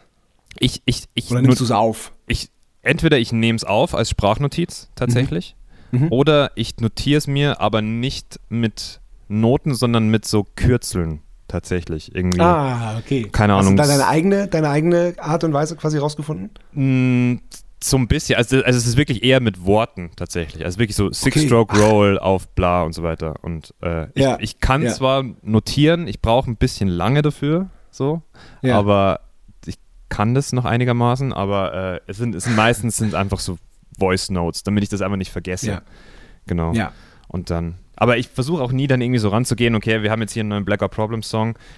Ich will jetzt hier, ein, ein, ein, keine Ahnung, ein Paradiddle mit einem Flam drin als Fill haben. So funktioniert es Ja, nee, das, das passt ja auch nicht zu dem, dass, dass du sagst, du, du willst du, oder du spielst das, was du fühlst. Ja. Dann, dann, dann ist es, dann wäre es ja Quatsch, wenn du jetzt deine, deine, deine, deine Sprachnachrichten durchhörst na, und, äh, und den Ja. einen, den du dir, den du da vielleicht dir da vorstellst, dann da reinpressen musst. Voll. Das wäre das wär. Schmarrn und das wäre nicht, Ja. nee, das macht keinen Sinn. Genau. Aber so, aber daher kommt es irgendwie einfach, ja, genau. Aber dieses, dieses Drum-Lesson-Ding, das war auch so, ich bin oft so, dass ich mich in Sachen reinwerfe, um mal zu gucken, wie die funktionieren, wie ich mich damit Ja. fühle und Ja. dann gibt es manche Sachen, die bleiben über Jahre, die mache ich über Jahre und dann gibt es Sachen, die kommen einmal und dann sind sie wieder weg und da, da merke ich, Ja. okay, ich habe nicht genügend Zeit dafür und da habe ich immer ganz lange gedacht, boah, das ist ein super schlechter Charakterzug von mir, dass ich ständig irgendwas machen will und dann will ich es wieder nicht machen. Mittlerweile Ja. denke ich mir, ich bin einfach manchmal so, dass ich mir denke, okay, das ist interessant, ich will es ausprobieren und dann probiere ich es aus und dann gucke ich, dann, dann arbeite ich mich da voll rein und dann weiß ich Bescheid und dann merke ich aber, okay, so und so fühlt sich das an, ist das jetzt richtig oder nicht oder will ich das jetzt, ziehe ich das jetzt nur durch, damit ich sagen kann, ich habe es durchgezogen, macht das Mhm. überhaupt Sinn? Nee, okay, dann lassen wir es einmal wieder bleiben und alles gut. Mhm. Genau. Das heißt, Okay. ich, bei den Drum Lessons, ich unterrichte auf alle Fälle in München äh, privat mit, äh, mhm. mit Impfung und mit äh, Covid-Test und, und, und allem, was ja. man machen sollte, wenn man, wenn man so, so nah ist dann. Ja. Ähm, aber ich glaube, dieses Online-Ding mache ich erst mal nicht. Wahrscheinlich erstmal nicht mehr. Genau. Mhm, ja. Verstehe ich. Verstehe ich. Ja. Verstehe ich. Wobei für mich war es sau interessant. Also ja? äh, zum einen so, zum anderen aber auch auf die äh, als Vorbereitung jetzt für unser Gespräch. Ah, okay, okay. Aber vor allem auch so, weil also weil weil ähm, ja, also ich habe ich hab ja schon gesagt, ich war ziemlich beeindruckt auch. Ich bin immer bei, bei sowas dann, das freut mich voll. Ich, ich habe da auch noch so, so, eine, so eine Notiz mit möglichen Themen. Ich bin dann immer so, wenn, wenn, wenn ich dann sowas mache, dann gehe ich da nicht rein und mache die Kamera an und denke mir so, was mache ich denn jetzt? Sondern ich bin dann. Achso, ja, nee, klar, das merkt ich man Ich bin dann auch, so, hab dann wieder so ein, ein kleines Konzept geschrieben und dachte mir, da, das und ja. das muss ich sagen, so und so ja. will ich das dann schneiden, damit ich es einfach möglichst in möglichst ja. kurzer Zeit einfach abarbeiten kann, damit ich dann nicht irgendwie tagelang dann damit beschäftigt bin. Ähm, und ja, aber schön, schön zu hören, wenn das, wenn das, wenn es jemandem was, was gibt, einfach auch so. Einfach, selbst wenn es null, wenn es nichts ist, fürs Schlagzeugspielen an sich, aber einfach nur eine Sichtweise, die einfach vielleicht mhm. einen dann auf irgendwas anderes wieder bringt oder so. Mhm. Genau. Ja, genau. Genau, ja. genau. Also ich hatte auf jeden Fall Bock, mich, mich, mich dann gleich mal ans Schlagzeug zu setzen und äh, mal ein bisschen zu auszuchecken, was du da so erklärt hast. Hammer, das ist, das finde ich, das ist sowieso das geilste Ding überhaupt. Ja. Wenn, das, das, ist auch mein, ja. mein Grund, mein, mein Ansporn oder mein Ziel beim Unterrichten tatsächlich. Beim Ziel beim, mhm. beim Unterrichten ist es nicht, jemanden über zehn Jahre lang zu begleiten, wie das mein Schlagzeuglehrer bei mir gemacht hat, sondern es ist eher dieses Anfixen, dieses Zeigen, so hey, mhm. Mich unterscheidet von dir, Schülerinnen, Schüler, nichts außer die Zeit, die ich investiert habe in dieses Instrument. Ja. Weil okay. ich habe ich hab ein paar Schülerinnen gerade, die mit denen mit denen lerne ich gerade Heartshape Box von Nirvana. Und, mhm. und die, äh, und teilweise ist es so, wir sind in der achten, neunten Schlagzeugstunde und die spielen ja. den Song halt. Und dann Krass. kann ich denen sagen, du, vor vier Monaten konntest du nicht Schlagzeug spielen. Du konntest nicht ja. Schlagzeug spielen. Wenn jemand gesagt hätte im Raum, hey, kann hier jemand äh, Schlagzeug spielen? Du hättest deine Hand nicht gehoben. Und jetzt kannst ja. du sagen, ja, ich kann Schlagzeug spielen. Und dann gehst du hin und spielst du halt Hardshape Box. Wie geil ja. ist das eigentlich? Das schau, also Total wie, geil. wie weit Richtig man kommen geil. kann in vier Monaten. Und von daher ja, ist irre. es unterscheidet, das ist einfach nur Zeit, Zeitinvest quasi. Ja. Ja. ja. Und das ist so ja, mein, mein, mein Ziel beim, beim Unterrichten, jetzt nicht um jemand jahrelang zu begleiten, sondern einfach diesen Ansporn irgendwie zu geben. Das ist es eher, genau. Ja, aber wenn sich das dann entwickelt, dass, dass, du, dass du jemanden über neun Jahre begleitest, dann ist es doch auch umso schöner, oder? Absolut. Ich kann mir nur nicht wirklich vorstellen, dass ich da über neun Jahre immer die notwendige Zeit aufbringen kann. Glaube ja. ich irgendwie. Ja. Das, deswegen bin ich da auch immer so, ich, auch wenn es gerade geht tatsächlich, auch weil wir jetzt nicht mhm. so viele Shows spielen wie vor Corona, ähm, weiß ich trotzdem, dass eine Zeit kommen kann, wo ich auch einfach hoffentlich auch vier, fünf mhm. Wochen mal wieder am Stück mhm. nicht da bin. Ähm, und wenn das dann öfter vorkommt, dann ist es so ein bisschen, dann fühle ich mich auch schlecht, dann irgendwie dann jemanden dann sagen zu können, ich begleite dich und da bin ich aber die ganze Zeit nicht da. Also das wird ja, dann ja, irgendwie nicht, ja, fühle ich mich nicht wohl mit, genau. Ja, verstehe aber ich. Okay, kommen wir zur zweiten Kategorie, die heißt, warte mal, ich muss nur den Tonart machen. Ähm, Sebastian Matzen hat eine Frage. Oha. Sebastian Matzen hat eine Frage. Hallo, lieber Micha, hier kommt meine Frage. Die Frage ist ein bisschen oldschool, weil es ist eine Frage zum Touren und das ist ja gerade ein bisschen schwer, aber wir hoffen mal auf bessere Zeiten und äh, denken nostalgisch an Zeiten zurück, in denen wir noch problemlos lange Tourneen fahren konnten. Also, alle Musikerinnen und Musiker kennen wahrscheinlich das Gefühl, wenn man einen ordentlichen Konzertblock hinter sich hat, nach Hause kommt und denkt, boah, was denn jetzt? Das große Tourloch nennt man das. Und äh, ich tue mich da immer sehr schwer mit. Ich brauche dann immer so ein paar Tage erstmal allein, um überhaupt klarzukommen, weil es verändert sich ja alles irgendwie. Also auf Tour kriegt man äh, das Essen, man kriegt einen Arbeitsalltag, alles ist geregelt und dann bist du auf einmal wieder allein und ähm, ohne Publikum und möchtest vielleicht dein Backstage-Ausweis an, an, deiner Wohnungstür vorzeigen oder so. Ähm, deswegen jetzt meine Frage, kennst du das? Also fühlst du dich auch komisch nach einer langen Tour? Ähm, wie gehst du damit um? Wie kommst du wieder in deinen normalen Alltag? Ja, das würde mich mal interessieren. Herzliche Grüße. Bis dann. Grüße zurück. Das ist, das ist schön. Schön, schön, schön, seine Stimme zu hören. Hier, übers Internet. Voll cool. ähm, ja, ich, ich kenne das. Ähm, aber bei mir ist es irgendwie, ist es nicht so extrem, weil mein Alltag beschäftigt sich einfach auch viel mit dem Instrument. Und so ein Touralltag beschäftigt sich bei mir auch viel mit dem Instrument. Ähm, von daher ist das Instrument das, was mich eigentlich immer grounded, so ein bisschen, was mich immer einfach, da, da verliere ich dann nie den Bezug zur Basis. Ich finde es dann eher komisch, wenn ich wirklich zwei bis drei Wochen weg bin vom Instrument. Nicht, weil ich es nicht aushalte, so ich merke dann schon, ja, das ist, hat schon auch positive Effekte, aber das ist für mich dann was, wo ich mir denke, das ist irgendwie ein Loch. So. Mhm. Aber dieser, dieser Sprung, also es, es ist nicht so, dass ich dann, wenn ich von Tour heimkomme, dass ich dann drei Wochen nicht Schlagzeug spiele, wenn wir dann erst in drei Wochen wieder ein Konzert haben. Das ist dann, ich bin dann meistens einen Tag oder eineinhalb oder zwei Tage beschäftigt mit purer Regeneration körperlich. Da wird dann, ja. da wird dann, da wird, da werden dann irgendwie Handgelenke gekühlt und heiß gebadet und so weiter und so fort. ähm, und ja. einfach auch versucht abzuschalten und Schlaf nachzuholen. Weil es ja so, so, so wie Blackout Problems tourt, ist es ja kein, kein Nightliner-Touren, sondern es sind zwei, zwei Sprinter-Touren und ähm, ist einfach anstrengend. Äh, klar, Nightliner. Wie, wie viele Off-Days macht ihr oder macht ihr, macht ihr überhaupt Off-Days? Wir machen meistens vier bis fünf Shows am Stück und dann wäre ein Off-Day gut, außer es ist eine Support-Tour, dann kann man da auch mal versuchen durchzubeißen. Ähm, mhm. Aber ich muss, ich muss sagen, vier bis fünf Headliner-Shows, Blackout Problems-Shows, die dann schon eine Stunde 45 gehen können, wenn sie wollen, oder zwei Stunden, dann sage ich nach vier bis fünf Shows äh, auch, bin ich froh um, um einen Off-Day, auf alle Fälle. Auf jeden Fall, ey, auf ähm, jeden Fall.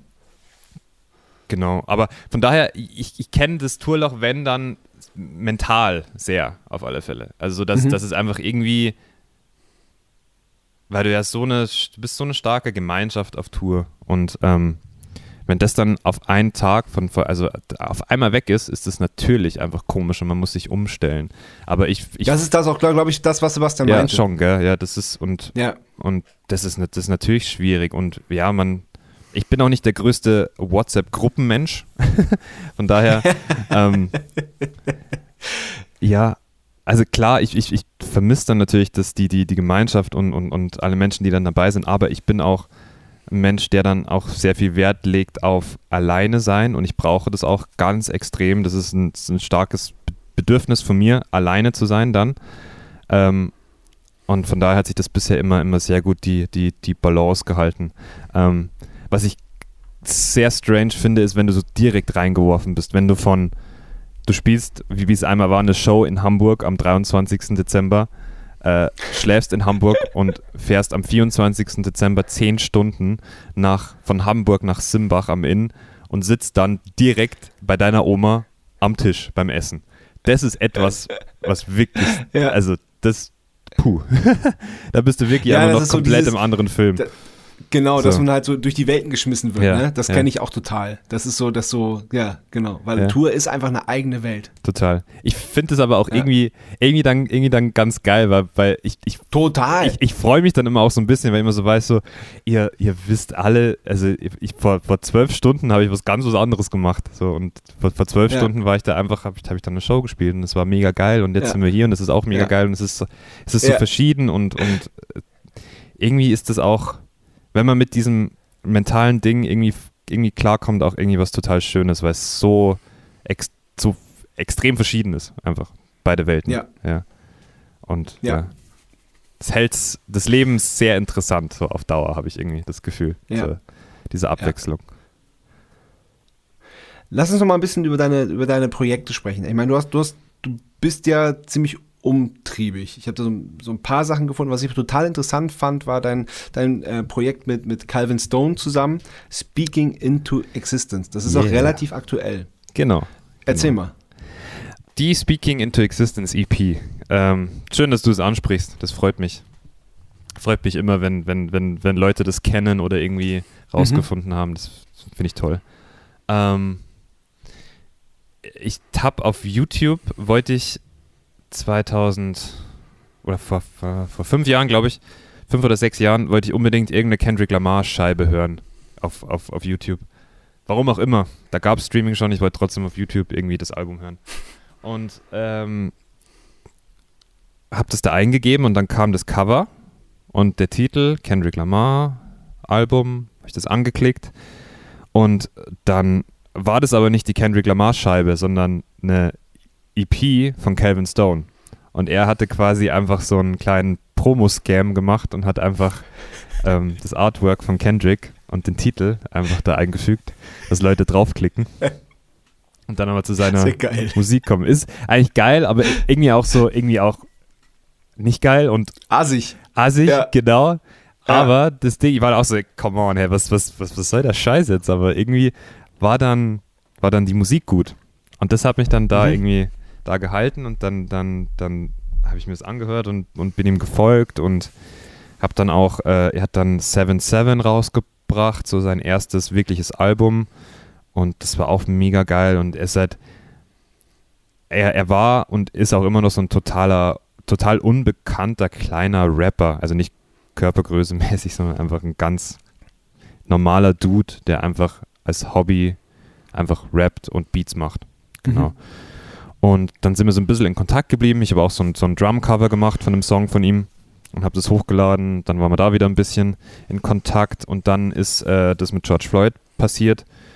Und das hat mich auch echt einfach auf, aufgeweckt, irgendwie so ein bisschen. Oder sehr. Und ich wollte dann auch irgendwie darauf reagieren, musikalisch. Also der, der Wunsch war irgendwie unterbewusst da. Ich konnte ihn nur nicht so wirklich äußern. Und ich habe kurz davor und währenddessen auch äh, angefangen, wieder so ein bisschen Beats irgendwie zu machen. Und Beats machen bei mir heißt im Endeffekt Samples nehmen und also es ist eher so ein Puzzle-Ding. Irgendwie ist jetzt nicht so, ich sitze jetzt nicht am Piano und überlege mir eine super Chord-Progression, weil das kann ich einfach nicht. Mhm. Noch mhm. nicht, vielleicht irgendwann, who knows. Ähm, ich, das ist eher so ein Puzzle-Ding. Und das habe ich halt da schon gemacht. Mhm. Und ähm, ich wollte dann auch, ich hab, wollte dann auch unbedingt mit jemandem reden über das Ganze. Und ich wollte auch Calvin einfach fragen, wie er das mitbekommen hat. Wie, weil es war ja gefühlt für uns oder für mich, obwohl es Vorfälle gab davor, also ne, immer mal wieder mit Polizeigewalt gegenüber POCs ähm, in den Vereinigten Staaten gab es ja Jahre davor schon, Jahrzehnte davor schon und ja. immer. Ja. Ähm, war trotzdem George Floyd so ein, so ein einfach so ein so ein Ding, das ganz viele so wirklich erstmal einfach aufgeweckt hat und vor Augen geführt hat, wie es denn wirklich ist und wie es genau ist. Und noch mhm. nie wurde das so mhm. auch von den Medien so krass nicht breit getreten, aber einfach auch, äh, also es wird noch nie so sehr darüber berichtet, hab, hatte ich im Gefühl zumindest. Zu viel. Und ich wollte mit Calvin dann drüber sprechen, wie er das aufgefasst hat, wie das für ihn war. Und da war auch noch gar nicht irgendwie die Idee, dass wir dann Musik machen zusammen. Das kam dann erst ein bisschen durch die, durch die, durch die Gespräche. Und er, er meinte halt, also ganz simpel und ganz, ganz, also fast schon plump, so, hey, das passiert seit Jahrzehnten. Das ist nichts hm. Neues für mich. Ich habe das erfahren. Ich habe Polizeigewalt am eigenen Leib erfahren. Ich habe es, äh, meine Familie hat es erfahren, meine Cousins haben es erfahren. Das ist Alltag. Es ist jetzt für mich kein großes Ding in dem Sinne, ähm, dass ich, dass ich jetzt auch aufgeweckt wurde dadurch, sondern für mich ist das einfach schon seit Jahren Alltag. Und ähm, genau. Und dann war das, dann war das halt irgendwie, dann hat sich das gut angefühlt, ihm einfach so ein Beat zu schicken und zu sagen, so, hey, wenn du was zu sagen hast darüber und es passt auf diesen Beat, mach's einfach mal. Und dann war das der erste mhm. Song und das, äh, der hieß oder heißt The Water und der kam tatsächlich morgen vor einem Jahr raus. Crazy. Ähm, Krass. Genau. Und dann haben wir nach und nach diese, diese EP irgendwie zusammengebaut und das war ein sehr, sehr spezielles Projekt, weil es null, also weil es einfach einen ganz anderen Grund hatte, Musik zu machen, als, ähm, also es war einfach, ein, es war ein sehr, sehr, sehr, sehr politischer Grund und es war auch so das erste Mal, dass ich mit so Skizzen ankam oder mit dem Ausgangspunkt für Songs, was noch nie der Fall war. Und mhm. auch wenn die Skizzen dann krass oder äh, Gott sei Dank teilweise sehr krass verändert wurden, auch mit Mario zusammen mhm. im, im, im, als, als, als Produzent, ähm, waren das mhm. trotzdem mhm. Meine Gedanken, Ursprünge und das hat sich schon auf alle Fälle gut angefühlt, das mal so zu machen. Mhm. Und halt einfach je, jemand die musikalische Plattform zu geben und zu sagen, egal was du sagen willst und wie du das sagen willst, mach es. So, ich gebe dir den musikalischen Rahmen und äh, let's go. Und das war irgendwie eine schöne, Dynamik. Und es ist halt alles übers Internet passiert. Wir haben immer wieder, also Calvin und Krass. ich haben, haben, immer wieder geskypt und aber wir haben auch bei, bei so Skype-Sessions nie wirklich über Songs geredet, sondern eher so mhm. einfach allgemeine Sachen. Ähm, und ja. haben halt meistens einfach Dropbox-Links hin und her, Sprachnachrichten, die es dann auch geschafft haben in die, oder die, die wir dann auch eingebaut haben, so als Zwischen, Zwischen Interludes und so. Und ja. äh, ja, einfach eine ganz andere Dynamik und ein ganz anderes Projekt und was ganz was Neues und äh, äh, ja, voll, voll schön, dass wir das so, dass wir das so durchgezogen haben. Aber wäre ohne, natürlich ohne, ohne George Floyd nicht möglich, was heißt nicht möglich, wäre nicht zustande gekommen, mit Sicherheit. Ja. Und, äh, und durch Corona hat es halt auch so ein bisschen war dieser, dieser Wille auch da, das irgendwie zu machen. Oder also die Zeit und mhm. der Wille und ähm, mhm. ja, hat sich, hat sich gut angefühlt, das, das, das zusammen zu machen, auf alle Fälle, ja. Genau. Und ich lieb halt auch, also auch schon lange einfach Hip-Hop, Musik auch. Ich liebe es auch zu Hip-Hop-Musik zu spielen, so. Und ähm, war das schön, da mal so mal kurz in diese Richtung, da mal kurz die Zehen reinzuhalten. Ja, ja, ja genau. voll, voll, gut. Also äh, Spitzenprojekt. Dankeschön, das freut mich sehr. Sehr, sehr gut. Ähm, wie sieht's aus? Was steht an? Wann, wann könnt ihr mit, mit eurer Platte auf Tour gehen? Wann, wann, wann spielt ihr Konzerte? Ähm, wir spielen gerade schon so ein paar so Sommershows, mhm. so Corona-konforme mhm. Sommershows. Haben wir jetzt schon sieben Stück gespielt. Und ich glaube, es kommen nochmal so zwischen fünf, sieben, acht, zehn Shows hinterher. Mhm. Und ich glaube, das, ich glaube, das, was ansteht, ist eine Show in, in der Schweiz, in Lüss tatsächlich, dann eine in Lennestadt, eine in Aschaffenburg. Ähm, genau, noch so ein paar Sachen kommen da, kommen ja. da hinzu. Ja. Genau. Und hoffentlich äh, ähm, klappt es im Dezember dann, aber ich, ich bin sehr, ja. sehr unsicher. Ja. Mhm. ja, ja, klar. Man, es bleibt ja mehr nichts anderes übrig, als Musiker gerade unsicher zu sein, weil man hat sich mhm. ja schon oft sicher gefühlt und äh, war es dann halt einfach nicht. Aber ähm, äh, zu den sieben Konzerten, die ihr schon, schon äh, gespielt habt, äh, beschreib mal, wie das als Musiker ist, jetzt in, in, in diesen Zeiten Lust zu ziehen, Konzerte zu spielen. Weil das ist ja auch die, die, äh, die Bestimmungen, die es gibt, sind ja auch in Deutschland in jedem Bundesland anders. Es sind ja immer so andere Voraussetzungen und Bedingungen, äh, wie viele Leute dürfen kommen, was dürfen die machen, müssen die getestet sein, brauchen die einfach nur diese Luca-App, müssen die eine Maske anhaben, gibt es feste Sitzplätze, sind die so eingezäunt und so. Ähm, erklär mal, wie das, wie das als Musiker ist. Mm, äh, es ist äh, so ein, so ein Konzertgefühl, glaube ich, hatte man noch nie wirklich als Musiker. Also das ist eine ganz spezielle Art von Euphorie. Und ähm, auch einfach. Also, ich, ich hatte vor diesen Blackout Problems Shows zwei Shows Vorsprung mit Nikolaska. Und das war schon. Also, Nikolaska ist, ist, ist ein, ist ein Pop-Künstler, ein Solo-Künstler aus Frankfurt. Und ähm, für den habe ich die Platte eingespielt und mit dem spiele ich auch live. Ähm, und mit, mit Nico haben wir zwei Shows gespielt, eine in, in, in, in Kehlheim, eine in Laubheim. Und das waren halt auch so kleine Corona-Shows. Und das war schon unglaublich emotional, auch ob, obwohl es auch gar nicht meine Songs waren oder Songs von meiner Band, war das schon dieses Gefühl, auf der Bühne zu stehen und Leute davor zu haben, die direkt mit dem interagieren, was du tust, ein direktes Feedback zu bekommen, löst unglaubliche Wärme aus, finde ich, in dir drin. Das ist so ein unglaubliches so, ja, das ist richtig, was wir hier tun. Und dann, als es zu den Blackout Problems Shows dann kam, dachte ich mir, ja, okay, ich habe diese zwei Shows Vorsprung. Vielleicht wird es ja auch gar nicht so speziell, aber es war genau das Gegenteil, weil es nochmal, so die eigenen Songs, so, das ist einfach eine komplett andere Welt. Und das war dann noch zwei, drei Stufen intensiver. Und es war auch so, dass ich bei der ersten Show in Stuttgart, die, die, den, den ersten Song habe ich wirklich ohne Fehler so gemacht. Beim zweiten Song war das so krass, die Leute sehen so, also die, die Leute singen zu sehen, dass ich da einen unglaublichen Bock geschossen habe. Beim dritten Song genauso. Und ich wirklich dann beim vierten Song mir sagen musste, yo, jetzt reiß dich mal zusammen, ist hier schön und so, klar, und hier Freudentränen und alles, aber reiß dich mal zusammen hier, kannst du hier nicht irgendwie, keine Ahnung, krass verkacken, hey, das geht doch nicht.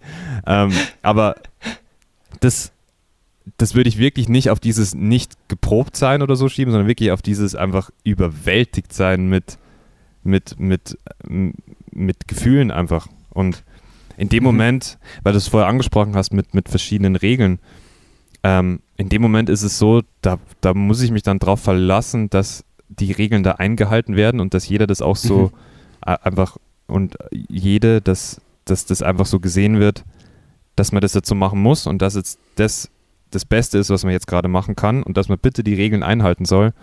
Und wenn es für die nächsten, also ich, ich habe da keine, also ich weiß nicht, wie es da, da dir geht oder ob du schon eine Corona-Show gespielt hast, aber ich habe da gar keine emotionalen Kapazitäten, mich dann zu sorgen, so, ist es jetzt richtig aus Corona-Gründen, sondern weil ich bin einfach nur so, boah, ich mache endlich wieder das, was ich machen sollte und wir machen das, was wir machen sollten.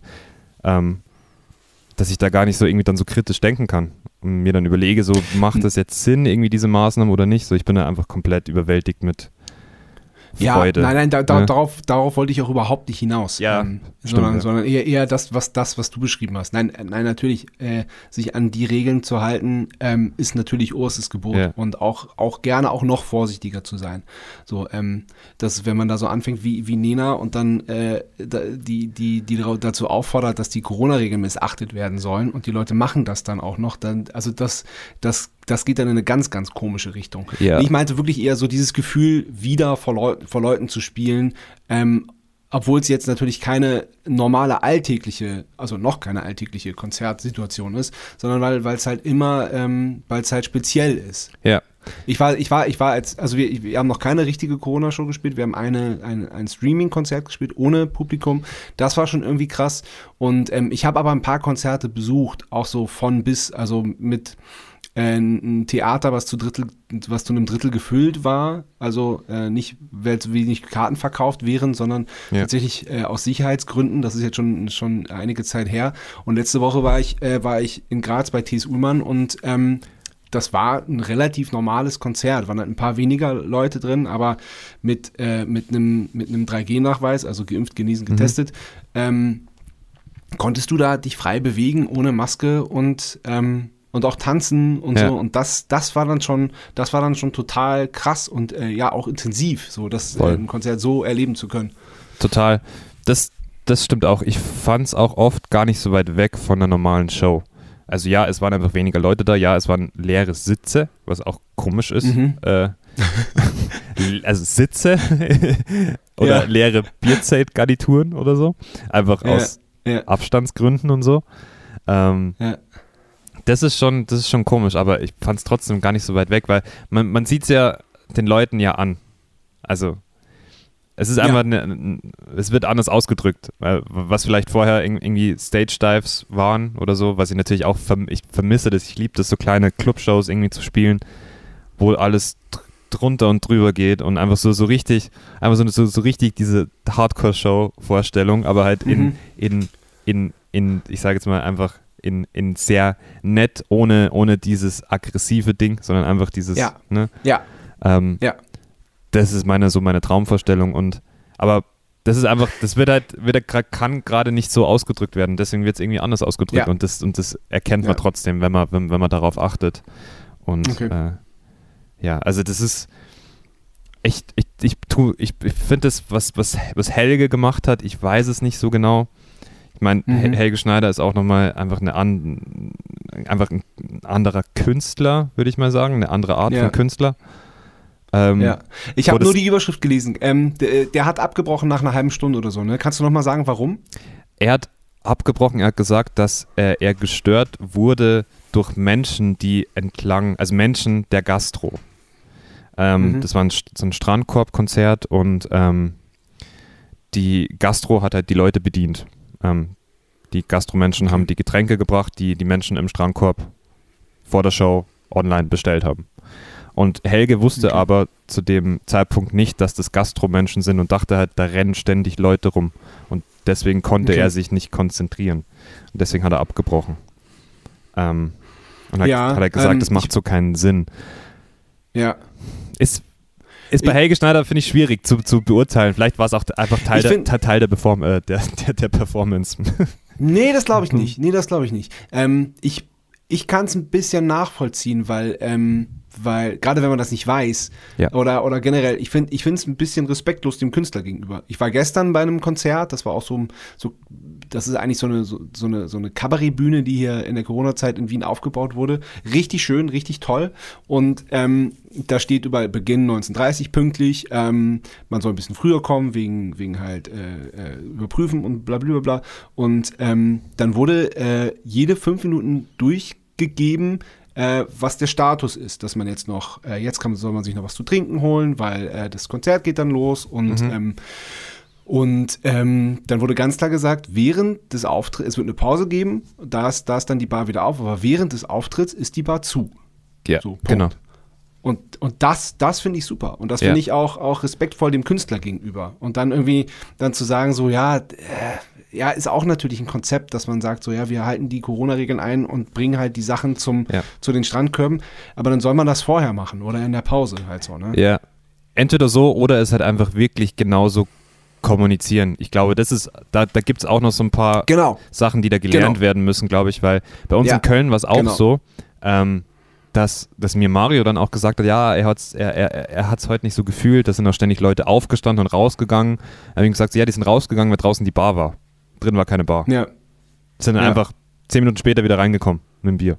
ja, Sowas, Ja. sowas wissen wir Bands, KünstlerInnen oft nicht und deuten das dann sehr schnell Genau. als, als Desinteresse Genau. oder als Genau. Störung. genau. Und da muss, glaube ich, einfach Aber ein das, das bisschen. muss halt, wenn, wenn das so ist, dieses Konzept, dann muss das doch an den Künstler kommuniziert werden. Und Definitiv. der muss dann immer noch die Möglichkeit zu sagen, so, ey, wenn das so ist, dann habe ich keinen Bock zu spielen. Die Leute sollen sich halt vorher ihre Getränke holen oder die sollen vorher gebracht werden. Dann, weil das, also mich würde das auch nerven, wenn da die ganze Zeit die Leute rumrennen Mhm. und irgendwie Getränke servieren, ganz ehrlich. Verstehe ich. Und das verstehe ich auch, dass das bei einem Helge Schneider-Konzert nochmal einfach, das- ich sage jetzt mal, dramatischer ist. Irgendwie so ein bisschen. Ja. Also Ich, ich habe damit kein Problem, weil ich weiß, dass es einfach der Zeit geschuldet ist und den Regeln geschuldet Mhm. ist und Mhm. Ja. so. Aber Ja. verstehe ich. Also, ja. Trotzdem, Nena. Aber, äh, aber ja, na, das geht gar nicht. Aber äh, vielen Dank für, deine, für, dein, für, für deinen Erfahrungsbericht. Dann freue ich mich gleich auf unsere Konzerte ein bisschen mehr, weil ich habe da tatsächlich vor dieser Situation so ein bisschen, bisschen Bammel. So wie das, wie das Gefühl dann ist. Verstehe ich, aber so wie ich euch als Band jetzt einschätze, es wird der Wahnsinn werden. Es wird, das wird richtig cool Okay, werden. Und vor allem so wie ich eure Fans einschätze. Dass die ja, denen ist es ja auch bewusst, wie sie, wie sie die Nähe irgendwie zu, zu, also zum, zum Ausdruck bringen müssen, damit ihr es Ja, checkt. So, und das, ja. das ja, wird toll. Ja. Also kann mir nicht vorstellen, dass das nicht toll wird. Ehrlich, wirklich. ja, cool. Ich freue mich. Ich freue mich für alle Bands und alle KünstlerInnen, die spielen können. Wirklich. Das ist, das ist schon gut. Ja. Und wenn es für die Ja, nächsten paar auch. Monate so sein muss, damit es irgendwann mal wieder normal wird, dann her mit den Shows. So. Ganz genau, ganz genau. Ja, wir sind für nächstes Jahr jetzt schon echt tatsächlich ganz gut am Plan. Die Tour haben wir jetzt dreimal verschoben auf April, Mai. Und jetzt kommen auch die, jetzt fangen die, trauen sich die Festivals auch wieder an zu planen. Ja. Also die großen Bands dann halt auch, die dann halt so fragen, so, ah, wir planen mal da und da.